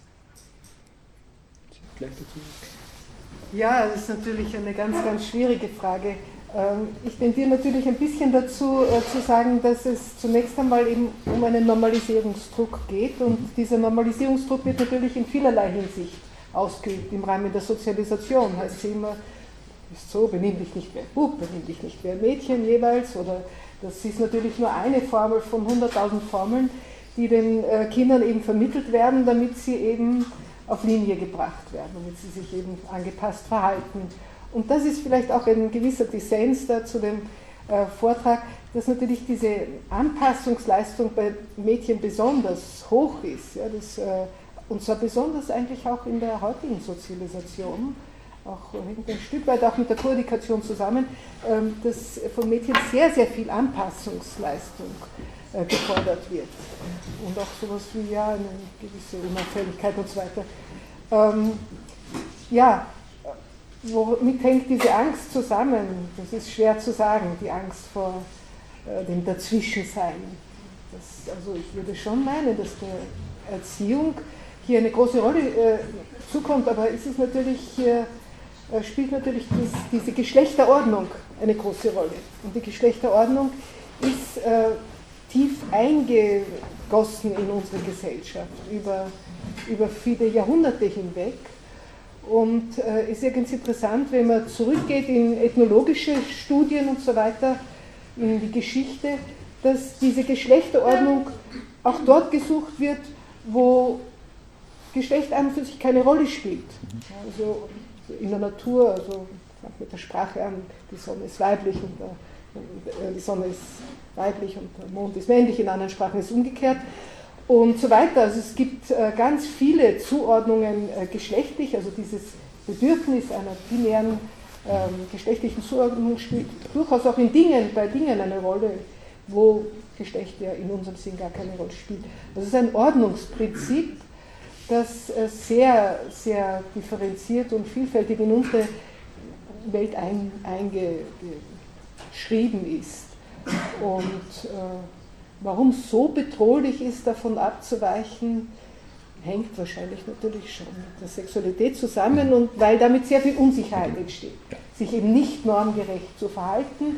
Und das ist ja ein, doch ein sehr, sehr großes Tabu und damit kann ja doch eine große ähm, ja, ist Scham verbunden oder was auch immer. Bitte lauter, ich bin schon. Ja, danke. Die Graustufen, wie du gesagt hast, verunsichern dann die eigene Identität. Man, man konzipiert sich ja selber immer in Abgrenzung des anderen. Und es muss klar sein, ich bin eine Frau, weil ich kein Mann bin. Ein Mann ist ein Mann, weil er keine Frau ist. Und wenn ich jetzt was dazwischen habe, das verunsichert meine eigene Identität. Vielleicht hat man deswegen so Angst davor, weil ich mich dann selber nicht mehr einlassen kann. Ich wollte vielleicht noch, ich, ich teile, ihr habt dann schon wieder Angst vor. Äh, ich, ich teile ein bisschen deine, dein Unbehagen mit dem Hosenbeispiel, das wollte ich vorhin schon. Äh, und zwar, äh, ich glaube, das Hosenbeispiel ist, ist schwer eurozentrisch. Ich war letztes Jahr war ich in Südafrika und habe dort einen, einen Arzt getroffen, der macht so ein AIDS-Projekt und der war so nach dem Habitus, wie wir ihn beschreiben würden, wäre das sehr eindeutig männlich gewesen. Und der hat erzählt, er, hat, er arbeitet mit so Schamanen gemeinsam zusammen, weil irgendwie die Schamanen immer was anderes erzählen über AIDS, als er erzählt und das ist immer so schwierig und so. Und er wollte denen irgendwie vermitteln, wie er das sieht und das ist, die Schamanen sollen doch irgendwas anderes erzählen. Äh, und die haben ihn überhaupt nicht ernst genommen. Und er ist später erst irgendwann draufgekommen, warum das ist, nämlich weil er kein Mann ist. Mhm. Und er ist deswegen kein Mann, weil er nicht beschnitten ist. Mhm. Das heißt, die, Männlichkeit muss ja nicht an, an, diesen Äußerlichkeiten immer festgemacht sein, wie das, wie das eurozentrisch sehr häufig, auch, auch in diesem Diskurs, finde ich, äh, jedenfalls passiert. Ich meine, es gibt, was es ja im, im eurozentrischen Diskurs leider auch völlig verloren gegangen ist, finde ich jedenfalls leider, ist dieser Begriff von der Mannwerdung.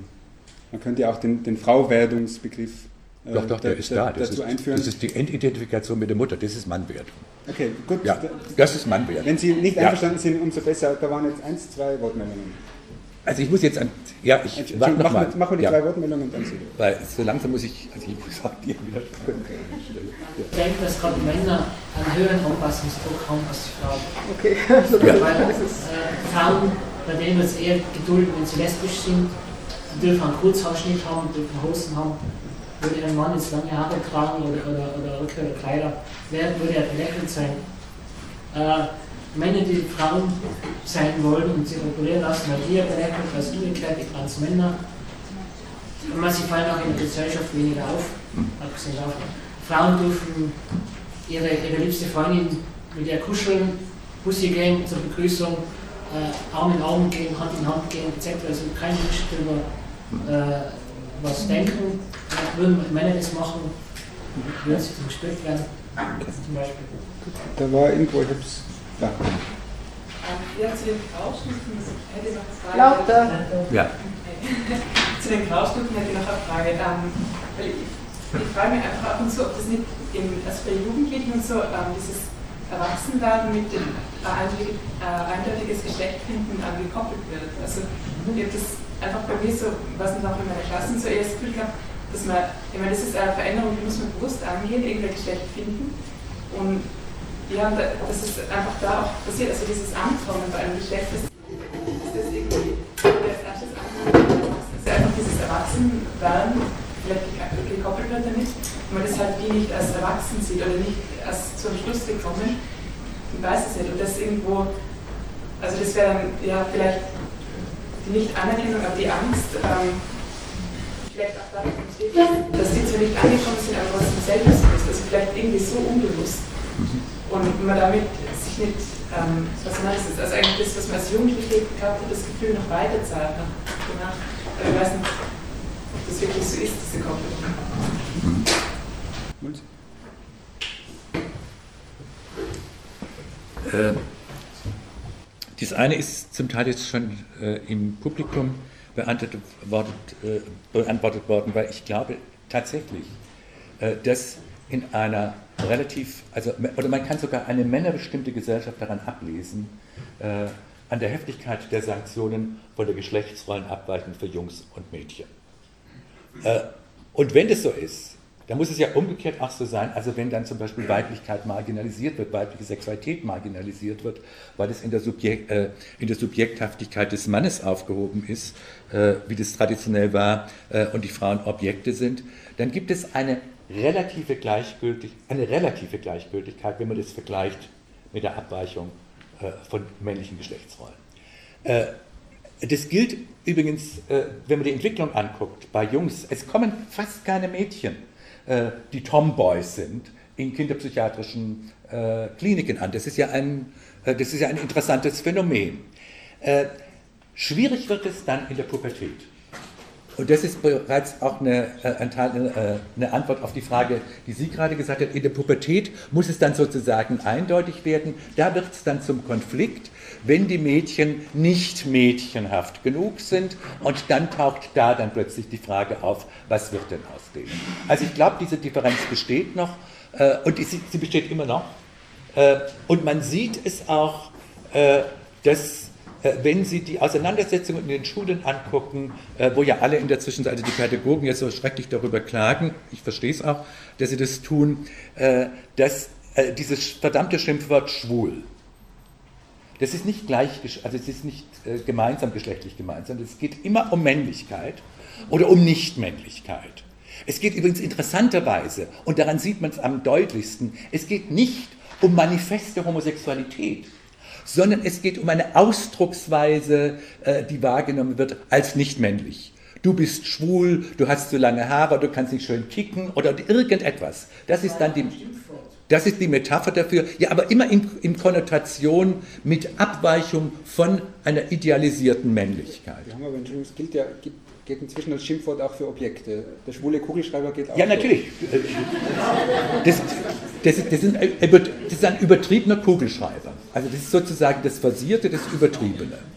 Äh, und daran sieht man es sozusagen nochmal, äh, dass da, also und dann in der Pubertät besonders heftig, also dass die Jungen und da hat, glaube ich, die Psychoanalyse doch recht, äh, dass die Jungen auch mit solchen merkwürdigen Manövern ihre Fragilität in der Geschlechtsidentitätsentwicklung oder Männlichkeitsentwicklung, ich lasse jetzt mal dieses äh, Wort weg, äh, durchsetzen müssen und das ist offensichtlich ein bisschen schwieriger. Mit einem noch, äh, dass das äh, sozusagen eurozentrisch ist, meine ganzen Ausführungen ist klar weil ich kann hier nur die Symbole für Männlichkeit und Weiblichkeit, wie sie hier gang und gäbe sind, äh, nehmen. Irgendwo anders spielt äh, was ganz anderes als der Beweis, männlich oder nicht männlich zu sein, eine Rolle.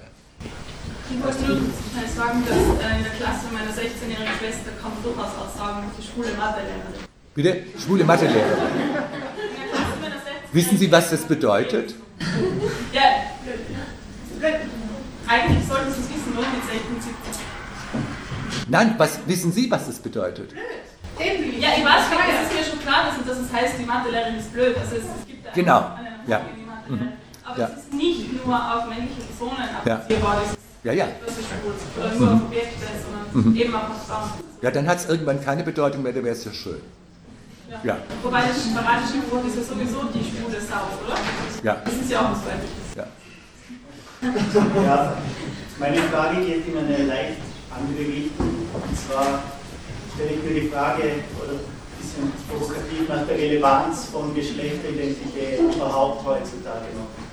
Wenn man jetzt das betrachtet, wann die entstanden ist, dann geht es ja tausende Jahre zurück, wahrscheinlich ähm, zu Zeiten der ersten Gesellschaftsformation zu Zeiten der Arbeitsteilung. Die erste Arbeitsteilung war ja wahrscheinlich anhand der biologischen Geschlechter und anhand dieser Arbeitsteilung hat sich letztendlich dann auch so etwas wie ein soziales Geschlecht über Jahrtausende entwickelt. Diese, die Arbeitsteilung anhand der Geschlechter oder zwischen den Geschlechtern hat ja ewig lange, bis in die Neuzeit war die eigentlich sehr dominierend, aber seit der Neuzeit durch die Industrialisierung in der heutigen Gesellschaft hat eigentlich das Geschlecht ja kaum mehr eine ökonomische Funktion.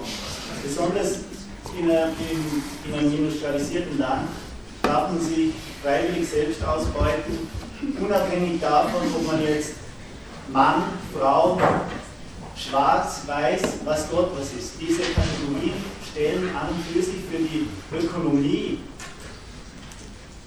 ja, die sind einfach nicht mehr wirklich relevant. Und auch von einem emanzipatorischen Standpunkt ist letztendlich das Geschlecht, das soziale Geschlecht auch irrelevant, wenn man die Gleichheit aller Menschen zu einem Ideal erhebt. Insofern stelle ich mir die Frage, erübrigt sich das Problem Geschlechteridentität irgendwann oder verkommt es letztendlich dann zu einer sehr persönlichen Frage, die nicht mehr wahnsinnig viel gesellschaftliche Relevanz hat? Es ist einfach verblüffend toll, was Sie da machen, weil Sie jetzt auch die Antwort äh, gegeben haben auf das, was uns beide bewegt hat. Wenn ich Ihre Analyse aufnehme, äh, und ich stimme der zu, dann glaube ich, dass in vielen äh, Zusammenhängen Geschlecht als Geschlecht keine so große Bedeutung mehr hat. Es kann aber möglicherweise sein, äh, und wenn man den Diskurs anguckt, die Kategorie Geschlechtsidentitätsstörung ist noch nicht so furchtbar alt und diese Auseinandersetzung damit. Es kann ja möglicherweise sein, dass genau deshalb, weil diese Bedeutung, die das Geschlecht so klar hatte, dass die entschwunden ist, dass plötzlich so etwas wie Geschlechtsidentitätsstörung im Diskurs oder auch Geschlechtsidentität ohne Störung äh, und die Herstellung, also ich muss sozusagen äh, mich über unglaublich äh, reflexive Prozesse versichern, ob ich ein Mann und eine Frau bin und was für ein Mann und eine Frau ich bin, weil es ja Mischformen gibt. Das ist genau deshalb stärker in den Vordergrund kam, weil das der Hintergrund ist. Das könnte also ich, ich glaube, ich, äh, eine ganz fruchtbare Annahme, äh, über die es sich weiter nachzudenken äh, sich lohnt. Und es würde dann auch so fragen, wir müssen mit dieser Frage, wieso, wieso haben wir so einen explodierenden Identitätsdiskurs? Also in Bezug auf Weiblichkeit, auf Männlichkeit, auf sexuelle Identitäten und so, den hat es vor 50 Jahren nicht gegeben. Ja, ich würde mich dem ein Stück weit anschließen. Es ist durchaus denkbar, ich möchte es noch einmal etwas anders formulieren, dass ähm, Geschlecht äh, zu einer privaten Angelegenheit werden könnte. Mhm. Das würde die Fortsetzung sein von dem, was Sie da andeuten und als solches auch geschützt werden kann. Das ist eine Privatangelegenheit. Es geht niemand was an. Hätte dann die Konsequenz auch, dass man eben in dem im Pass das nicht mehr drinnen steht. Warum soll es auch drinnen stehen? Heute haben wir alle möglichen soziometrischen Identifikationsmöglichkeiten das ist an und für sich nicht besonders äh, aussagekräftig heute mehr. Natürlich ähm, sind wir der, der realen Entwicklung äh, weit voran, denn das, was Sie gesagt haben, stimmt und stimmt nicht. nicht? Einerseits gibt es die Entdramatisierung des Geschlechts, die Privatisierung, auch die äh, Geschlecht darf ja zum Teil bei Stellenausschreibungen und so weiter gar nicht mehr sichtbar sein. Also eine Ent eine Normalisierung. Diese Norm wird ähm, gestrichen gewisserweise. Allerdings müssen wir auf der anderen Seite sagen, wenn wir etwas sorgfältiger Geschlechterverhältnisse in unseren Gesellschaften analysieren, kommen wir darauf, dass es doch nicht so ist. Ja? Dass also die Wirklichkeit äh, dort noch lange nicht angekommen ist. Also Männer und Frauen arbeiten in unterschiedlichen Berufen, sie verdienen unterschiedlich. Die Teilzeit ist bei Frauen wesentlich stärker ausgeprägt. Die private Arbeitsteilung ist nach wie vor entlang der Geschlechterlinie, wird nach wie vor entlang der Geschlechterlinie organisiert und so weiter. Also das ist ein, ein gewisser Widerspruch. Aber die Tendenz könnte dorthin gehen. Also ich kann mir das durchaus vorstellen. Allerdings ist das auch eine sehr Euro- oder Mhm. amerikanisch-eurozentrische Sichtweise, denn wenn wir die Verhältnisse in anderen äh, Gebieten der Erde anschauen, dann das, steht das sicher noch nicht zur Debatte. Da war eins, zwei, drei.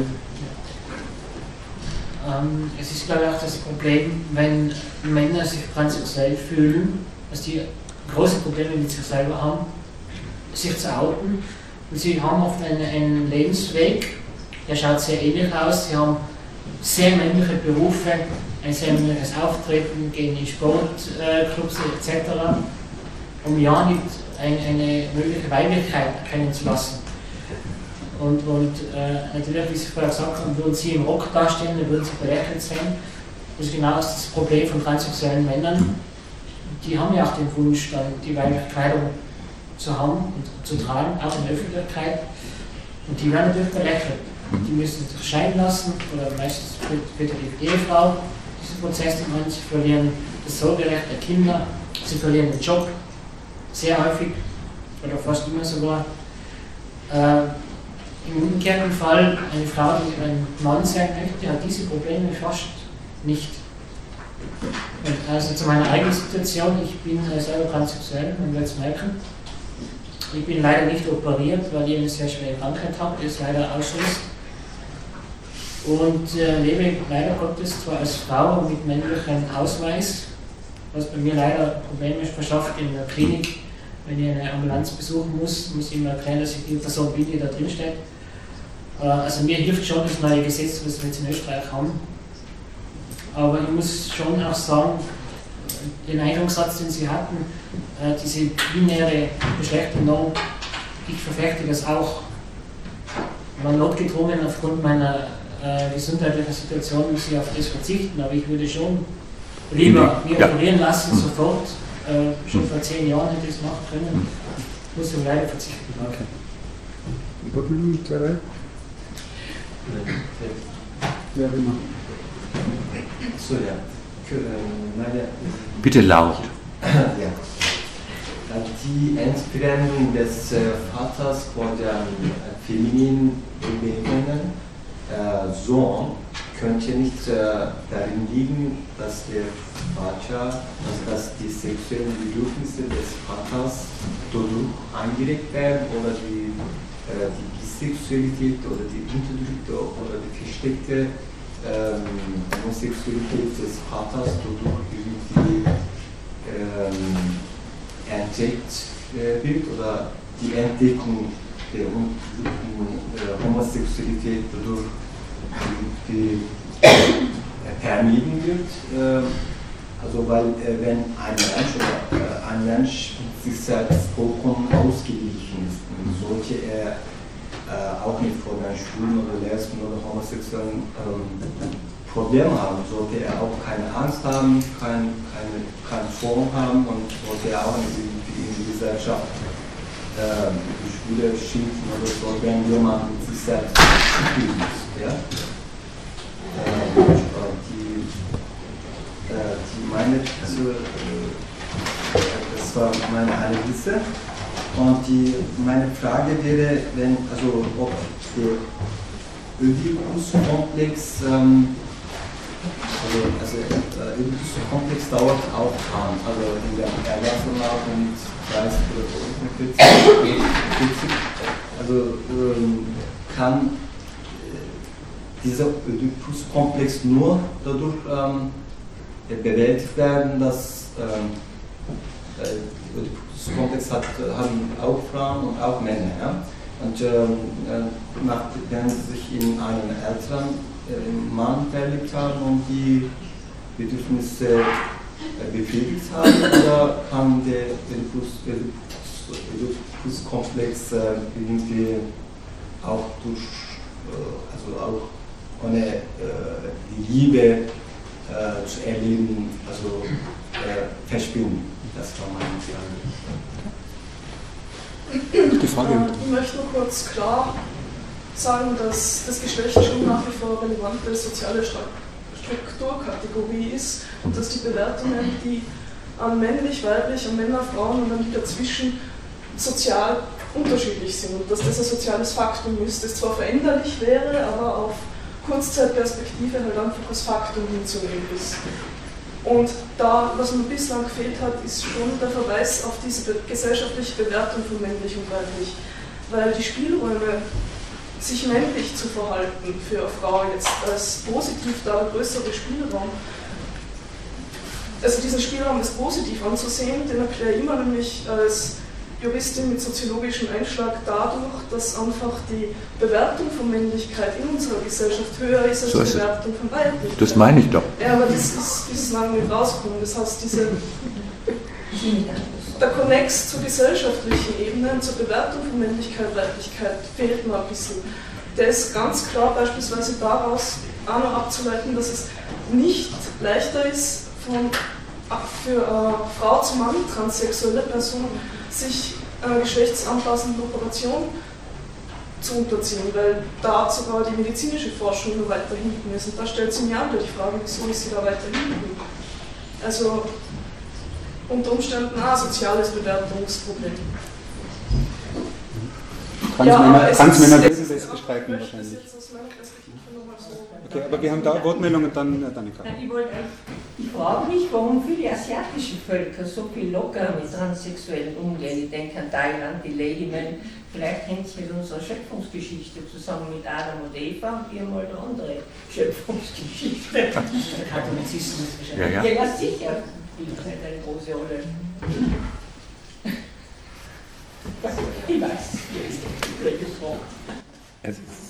Es ist so viel Verschiedenes. Ich fange jetzt mal mit dem, äh, äh, mit dem äh, also falls es nicht klar geworden ist, äh, war das genau an der Stelle so, wo ich gesagt habe, also das sind natürlich unterschiedliche gesellschaftliche Bewertungen. Ist Männlichkeit und Weiblichkeit ist immer auch gesellschaftlich bewertet und wenn es nicht gesellschaftlich bewertet wäre, gäbe es nicht Niederschläge in der Psyche.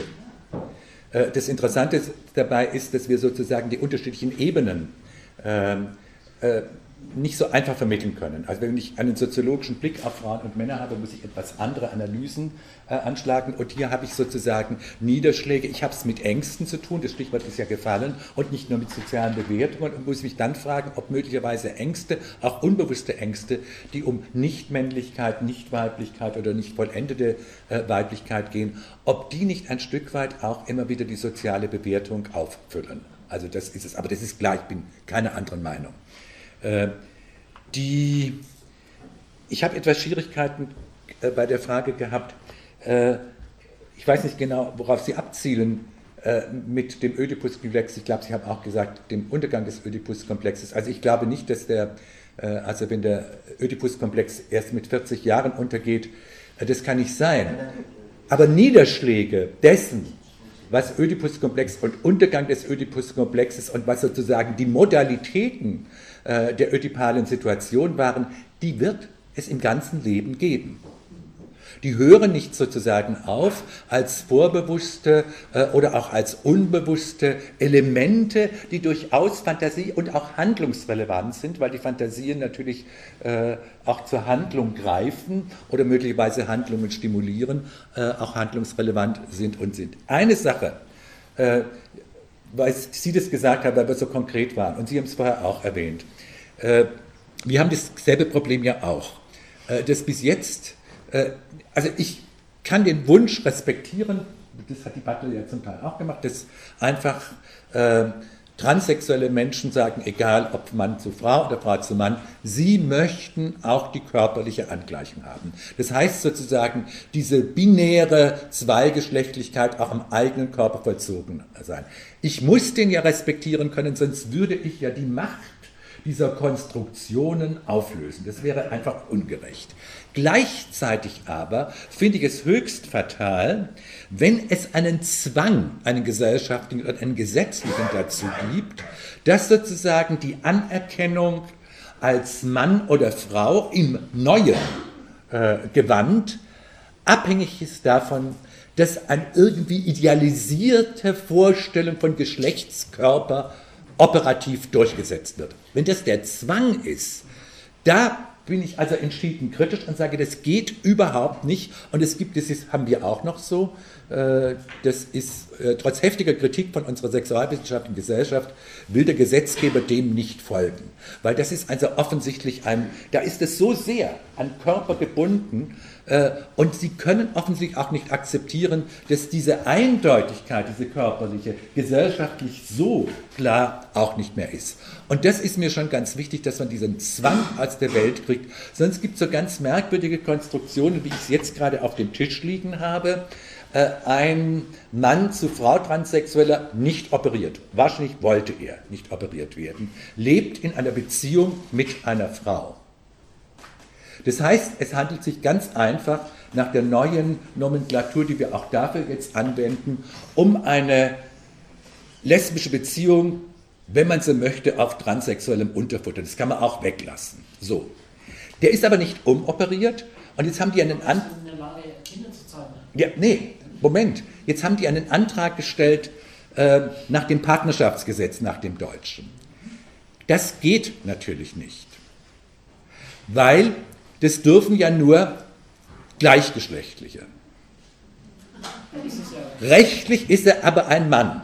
Und da sieht man, wie blödsinnig es ist. Und da muss man die Psychologie plötzlich ernst nehmen. Der ist psychisch längst eine Frau.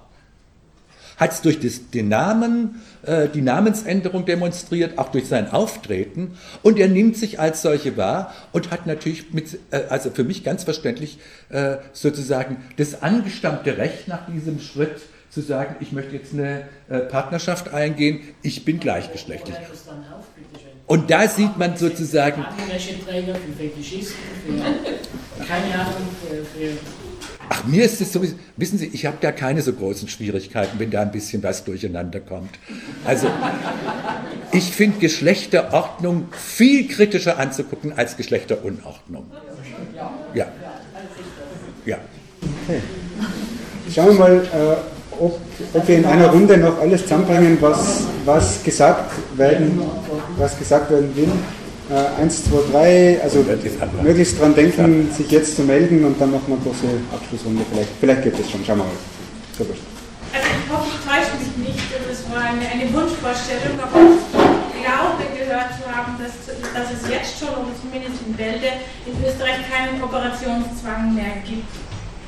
Genau. Und auch, dass, äh, dass die äh, äh, Geschlechtsänderung, äh, die rechtliche Geschlechtsänderung automatisch zur Scheidung führt, glaube ich, ist auch nicht Das ist mehr weg. so.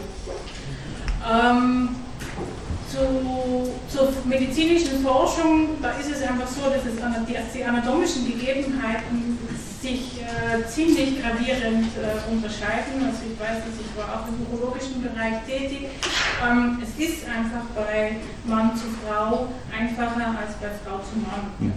Aber natürlich könnte man dort mehr forschen und äh, bessere plastische Rekonstruktionen sich ausdenken, aber da geht es dann wahrscheinlich wieder um Geld. Und das betrifft dann nicht so einen großen äh, Teil der Bevölkerung. Und ähm, so, jetzt habe ich meine eigentliche Frage vergessen.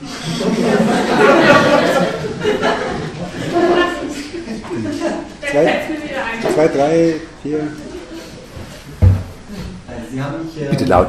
Ja. also falsch verstanden. Äh, weil ich wollte sagen, dass die Entstehung des äh, Oedipus-Komplexes ähm, aufgrund der mangelhaften Vaterliebe, also der äh, äh, aufgrund der mangelhaften Vaterliebe erfolgt. Ja? Und, äh, die, also, und diese Person äh, äh, also dann, also verletzt sich in, in einen Mann, äh, den er äh, mit seinem Vater identifiziert und äh, wie um Liebe zu kompensieren, die er nicht äh, von dem Vater beko- bekommen konnte. Und, äh, aber äh, es gibt auch Homosexuelle, die, äh, die, die, sich in, die die Männer verlieben, also in dem gleichen Alter verlieben und es gibt auch Homosexuelle, die immer in der äh, älteren Männer lieben und äh, äh, also gleichgeschlechtliche Menschen verlieben. Ähm, und aber äh, nach fünf oder zehn Jahren und dann äh, verschwindet dieser Oedipus-Komplex und dann verliebt es sich auch also wieder die Menschen in dem gleichen Alter. Jetzt habe ich verstanden. Gut. Wenn wir die Kategorie Verlieben noch dazu nehmen, wird es echt kompliziert. ähm, aber eigentlich, ich, weiß nicht, ich bin ja immer davon ausgegangen, man verliebt sich in konkrete Personen und nicht in Geschlechter, aber das ist noch einmal. Ähm, Ach, ehrlich? Ja? Ja. Glauben Sie das wirklich? nee, im Ernst, glauben Sie das im Ernst?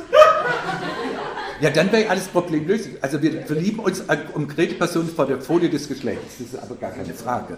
Also Deutsch ist nicht meine Mutter, Muttersprache. Ich habe Deutsche Sprache. Ja, ja, ja. so beherrscht. Also Du wolltest noch- die Frage von den Namen der also warum. Weil es ist natürlich, äh, das Problem ist es äh, bei, bei Transfrauen oder besser gesagt bei Transmännern äh, natürlich medizintechnisch äh, ein größerer Aufwand. Die sind drei bis vier Operationen mehr als bei Umgekehrt der Fall. Und die Ergebnisse bei der Phalloplastik sind ja nicht wirklich befriedigend. Ne? Also Münchner Weißwurst, um das so zu formulieren. Und darum verzichten auch viele Transmänner auf diesen äh, Penisaufbau. im keinen Fall wieder weiter. Äh, ja, aber wir machen jetzt kein medizinisches Polemik. So. Ja. Mhm.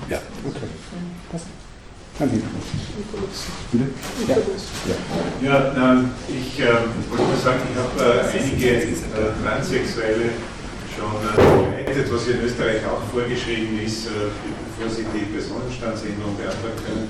50 Stunden Psychotherapie.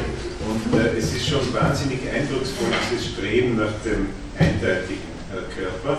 Allerdings denke ich, darf das nicht dazu verführen, äh, zu so einem Essentialismus, die wollen einfach äh, männlich sein, sondern das ist äh, zum Beispiel Frau zu Mann, Transsexuelle, mit Bodybuilding-Maßnahmen, also ultramännlich, sondern es könnte ja auch sein, dass das auf der Matrix einer Kultur, die immer noch sehr klischeehaft umgeht, dieser, diese Unsicherheit auf diese Eindeutigkeit hin kompensiert werden soll. Während es wäre interessant, mit anderen Kulturen zu vergleichen, ob es dort, wo diese Klischees nicht, noch immer nicht oder noch nicht mehr so greifen wie bei uns, ob dort auch diese unglaubliche Sehnsucht nach dem anderen Körper, nach dem erstmals ins äh, gegengeschlechtliche Klo öffentlich gehen und so weiter. Also das sind alles so unglaubliche Prozesse, die sehr beeindruckend sind, aber lange kein Beleg für die äh, Eindeutigkeit, äh, die natürliche Eindeutigkeit des Geschlechts. Aber was anderes, wo ich noch ein bisschen herumbeiße, äh, ist die Sache mit dem negativen Ödipus-Komplex. Ich war bisher immer der Meinung, dass äh, speziell äh, bei Jungen zum Mann, nicht diese gleichgeschlechtliche Kindesliebe, dass das eine Hoffnung ist für eine andere Jungensozialisation und vielleicht auch für eine andere Vatersozialisation, wenn eine Kultur durchlässiger mhm. wäre auf diesem Gebiet. Insofern neige ich eher zur Gebi Meyerschen Sicht der Verführung des Knaben am Vater. Andererseits ist die von Dannecker freudianischer, weil Freud ja äh, bei der Beschreibung des negativen Oedipus-Komplexes diese Zärtlichkeitsnähesuche des Jungen am Vater beschreibt und dann schreibt er, das heißt also, der Knabe verhält sich wie ein Weib. Ja. Und ich habe das immer für eine homophobe Abwehr eigentlich gehalten. Für Freud war das nur so vorstellbar, dass der Knabe, wenn er das tut, sich wie ein Weib verhalten muss und dass umgekehrt äh, er wahrscheinlich nie auf die Idee gekommen wäre und wir auch nicht, bei der Zärtlichkeitssuche des Mädchens äh, bei der Mutter zu schreiben, das heißt also, das Mädchen verhält sich wie ein Mann. Das, dieser Schluss ist viel weiter weg, wenn überhaupt denkbar. Insofern äh, frage ich mich, ob wir nicht hier auch wieder in den schier unentrinnbaren Fallstricken des zweigeschlechtlichen Denkens, äh, äh des äh, ausschließlich zweigeschlechtlichen Denkens äh, verharrt sind, wenn wir uns das nur so vorstellen können, dass das mit einer weiblichen Seite was zu tun haben muss. Oder wenn wir uns die, die zugewandten äh, fürsorglichen Väter nur als mütterlich vorstellen können. Wieso kann nicht ein fürsorglicher, zugewandter, softer Vater exquisit männlich sein? Warum ist das so? Nicht? Dass wir das so schwer denken können. Und ich glaube, das hat was mit binären Denken zu tun. Ich wollte schnell sagen, wegen der Person und dem Geschlecht, bisexuelle Menschen sind da doch der Beweis dafür, oder? Dass sich in die Person verliebt und nicht in das Geschlecht. Die bisexuellen Menschen? Mhm. Beweis Mir ist klar, dass das jetzt nichts mit Identität zu tun hat, sondern mit Projekt, weil wir sie das genannt haben. Ja. Aber man verliebt sich dann in die Person und nicht in das Geschlecht, weil man sozusagen sich in beide angenommene Geschlechter jetzt und bei dem zu bleiben verlieben kann.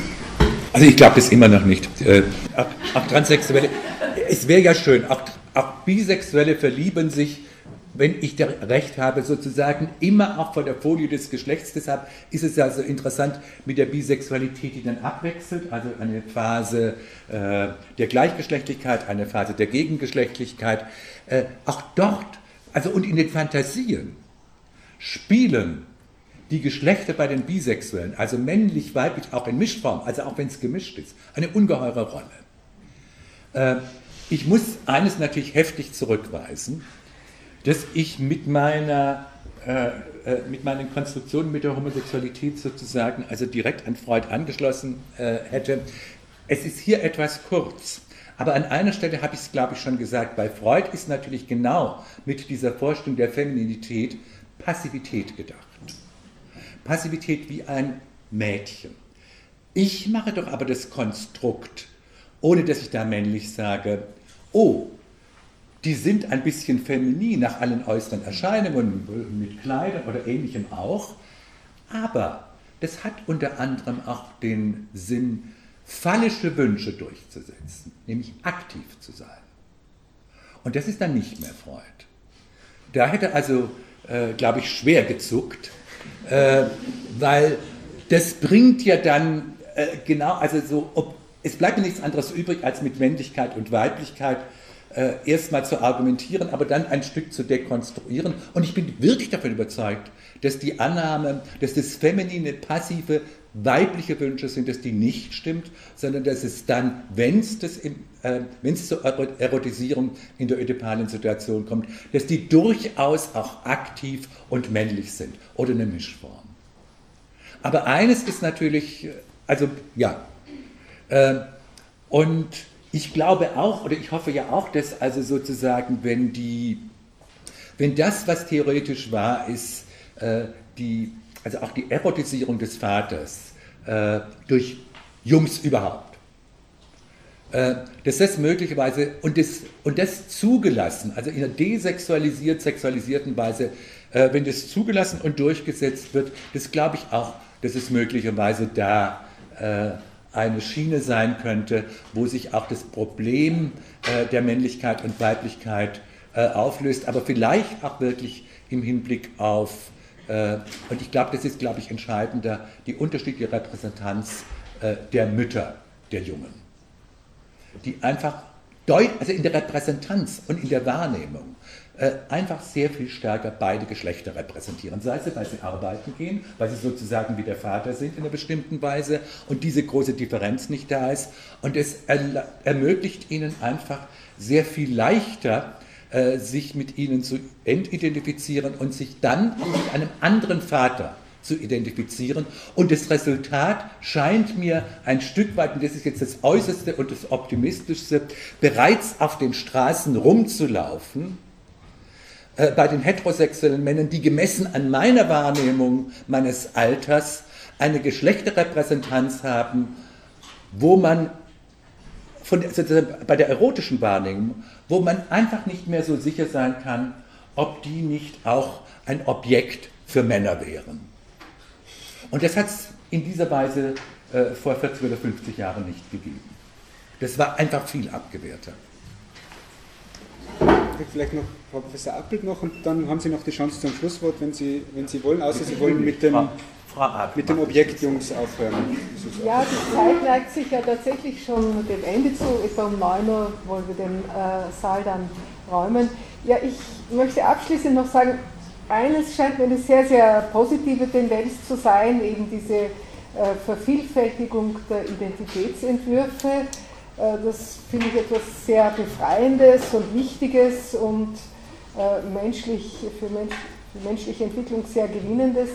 Ähm, wenn man natürlich genau überlegt, äh, dass Identität immer auch eine Chimäre ist. Also sobald ich sie zu festhalten möchte, verschwindet sie mir wieder. Ähm, ist das, glaube ich, auch etwas sehr Wichtiges, dass auch äh, die Wahrnehmungen eben an, an, eher an dem festgemacht werden können, was ein Mensch tut und nicht wie, wie er oder sie sich gerade in dem Moment fühlt, denn das wird sich im nächsten Moment wieder ändern. Faktum ist aber, dass es eine ganz andere Ausdifferenzierung eben auch gibt, nicht? Und die durchaus äh, keineswegs nur, aber auch mit unserer spätkapitalistischen Situation schon irgendwie zusammenhängen kann, auch mit einem Konsumbewusstsein, nicht? Man möchte die äh, Identität eben äh, sich herstellen, auch in körperlicher Hinsicht. Und das würde ja noch ein weites Feld aufmachen, die ganzen Genitaloperationen, die aus ästhetischen Gründen halt vorgenommen werden, eben bei Mädchen, das sind dann doch wieder bei Mädchen. Und, oder die, die auch mit Magersucht, das wäre auch so eine Frage. Nicht? Das sind schon Bereiche, wo man die Mädchen auch sehr stark im Blick bekommen kann. Also das scheint mir doch auch ein Symptom dieser, äh, dieser eines gewissen technologischen Machbarkeitswahns zu sein, äh, wobei man natürlich äh, damit mit dieser Diagnose vielleicht einer allgemeinen Tendenz gerecht wird, aber sicher nicht allen Personen. Das ist, das also soweit mir bekannt ist, sicherlich der Fall. letztes Wort. Sie haben noch. Nein. Nein. Ich habe genug geredet. Sie, Sie, können sich einfach, einfach auch verweigern, das ist wunderbar. Ja. In dem Fall äh, mache ich da einfach einen, einen Schluss und, einen, und einen Vorschlag äh, für diejenigen, denen das jetzt noch nicht gereicht hat. Äh, Im Solo Basta drüben, äh, gleich gegenüber unterm MCI, äh, gibt es Wein und Mineralwasser äh, und was ihr halt sonst noch Pasta. alles so wollt. Und Pasta, Pasta. deswegen heißt es Pasta. Äh, Würde mich freuen, wenn auch noch einige mitgehen, vielleicht noch ein bisschen weiter diskutieren. Ähm, mir hat es mir hat's gefallen, äh, trotz des langen Titels oder wegen des langen Titels ist ja wurscht. Ähm, Männer dürfen auch, so, auch Objekte sein äh, mit Garantie und äh, wenn sie in die Straße schauen, dann wissen sie, dass sie es auch tatsächlich sind. Ich bedanke mich sehr für den, äh, für den Vortrag, ich bedanke mich sehr für den Kommentar. Ich hoffe, es hat äh, ja, nicht nur Spaß gemacht, sondern auch äh, Erkenntnis gebracht. Mir hat sie sie jedenfalls und ich wünsche einen schönen Abend. Danke.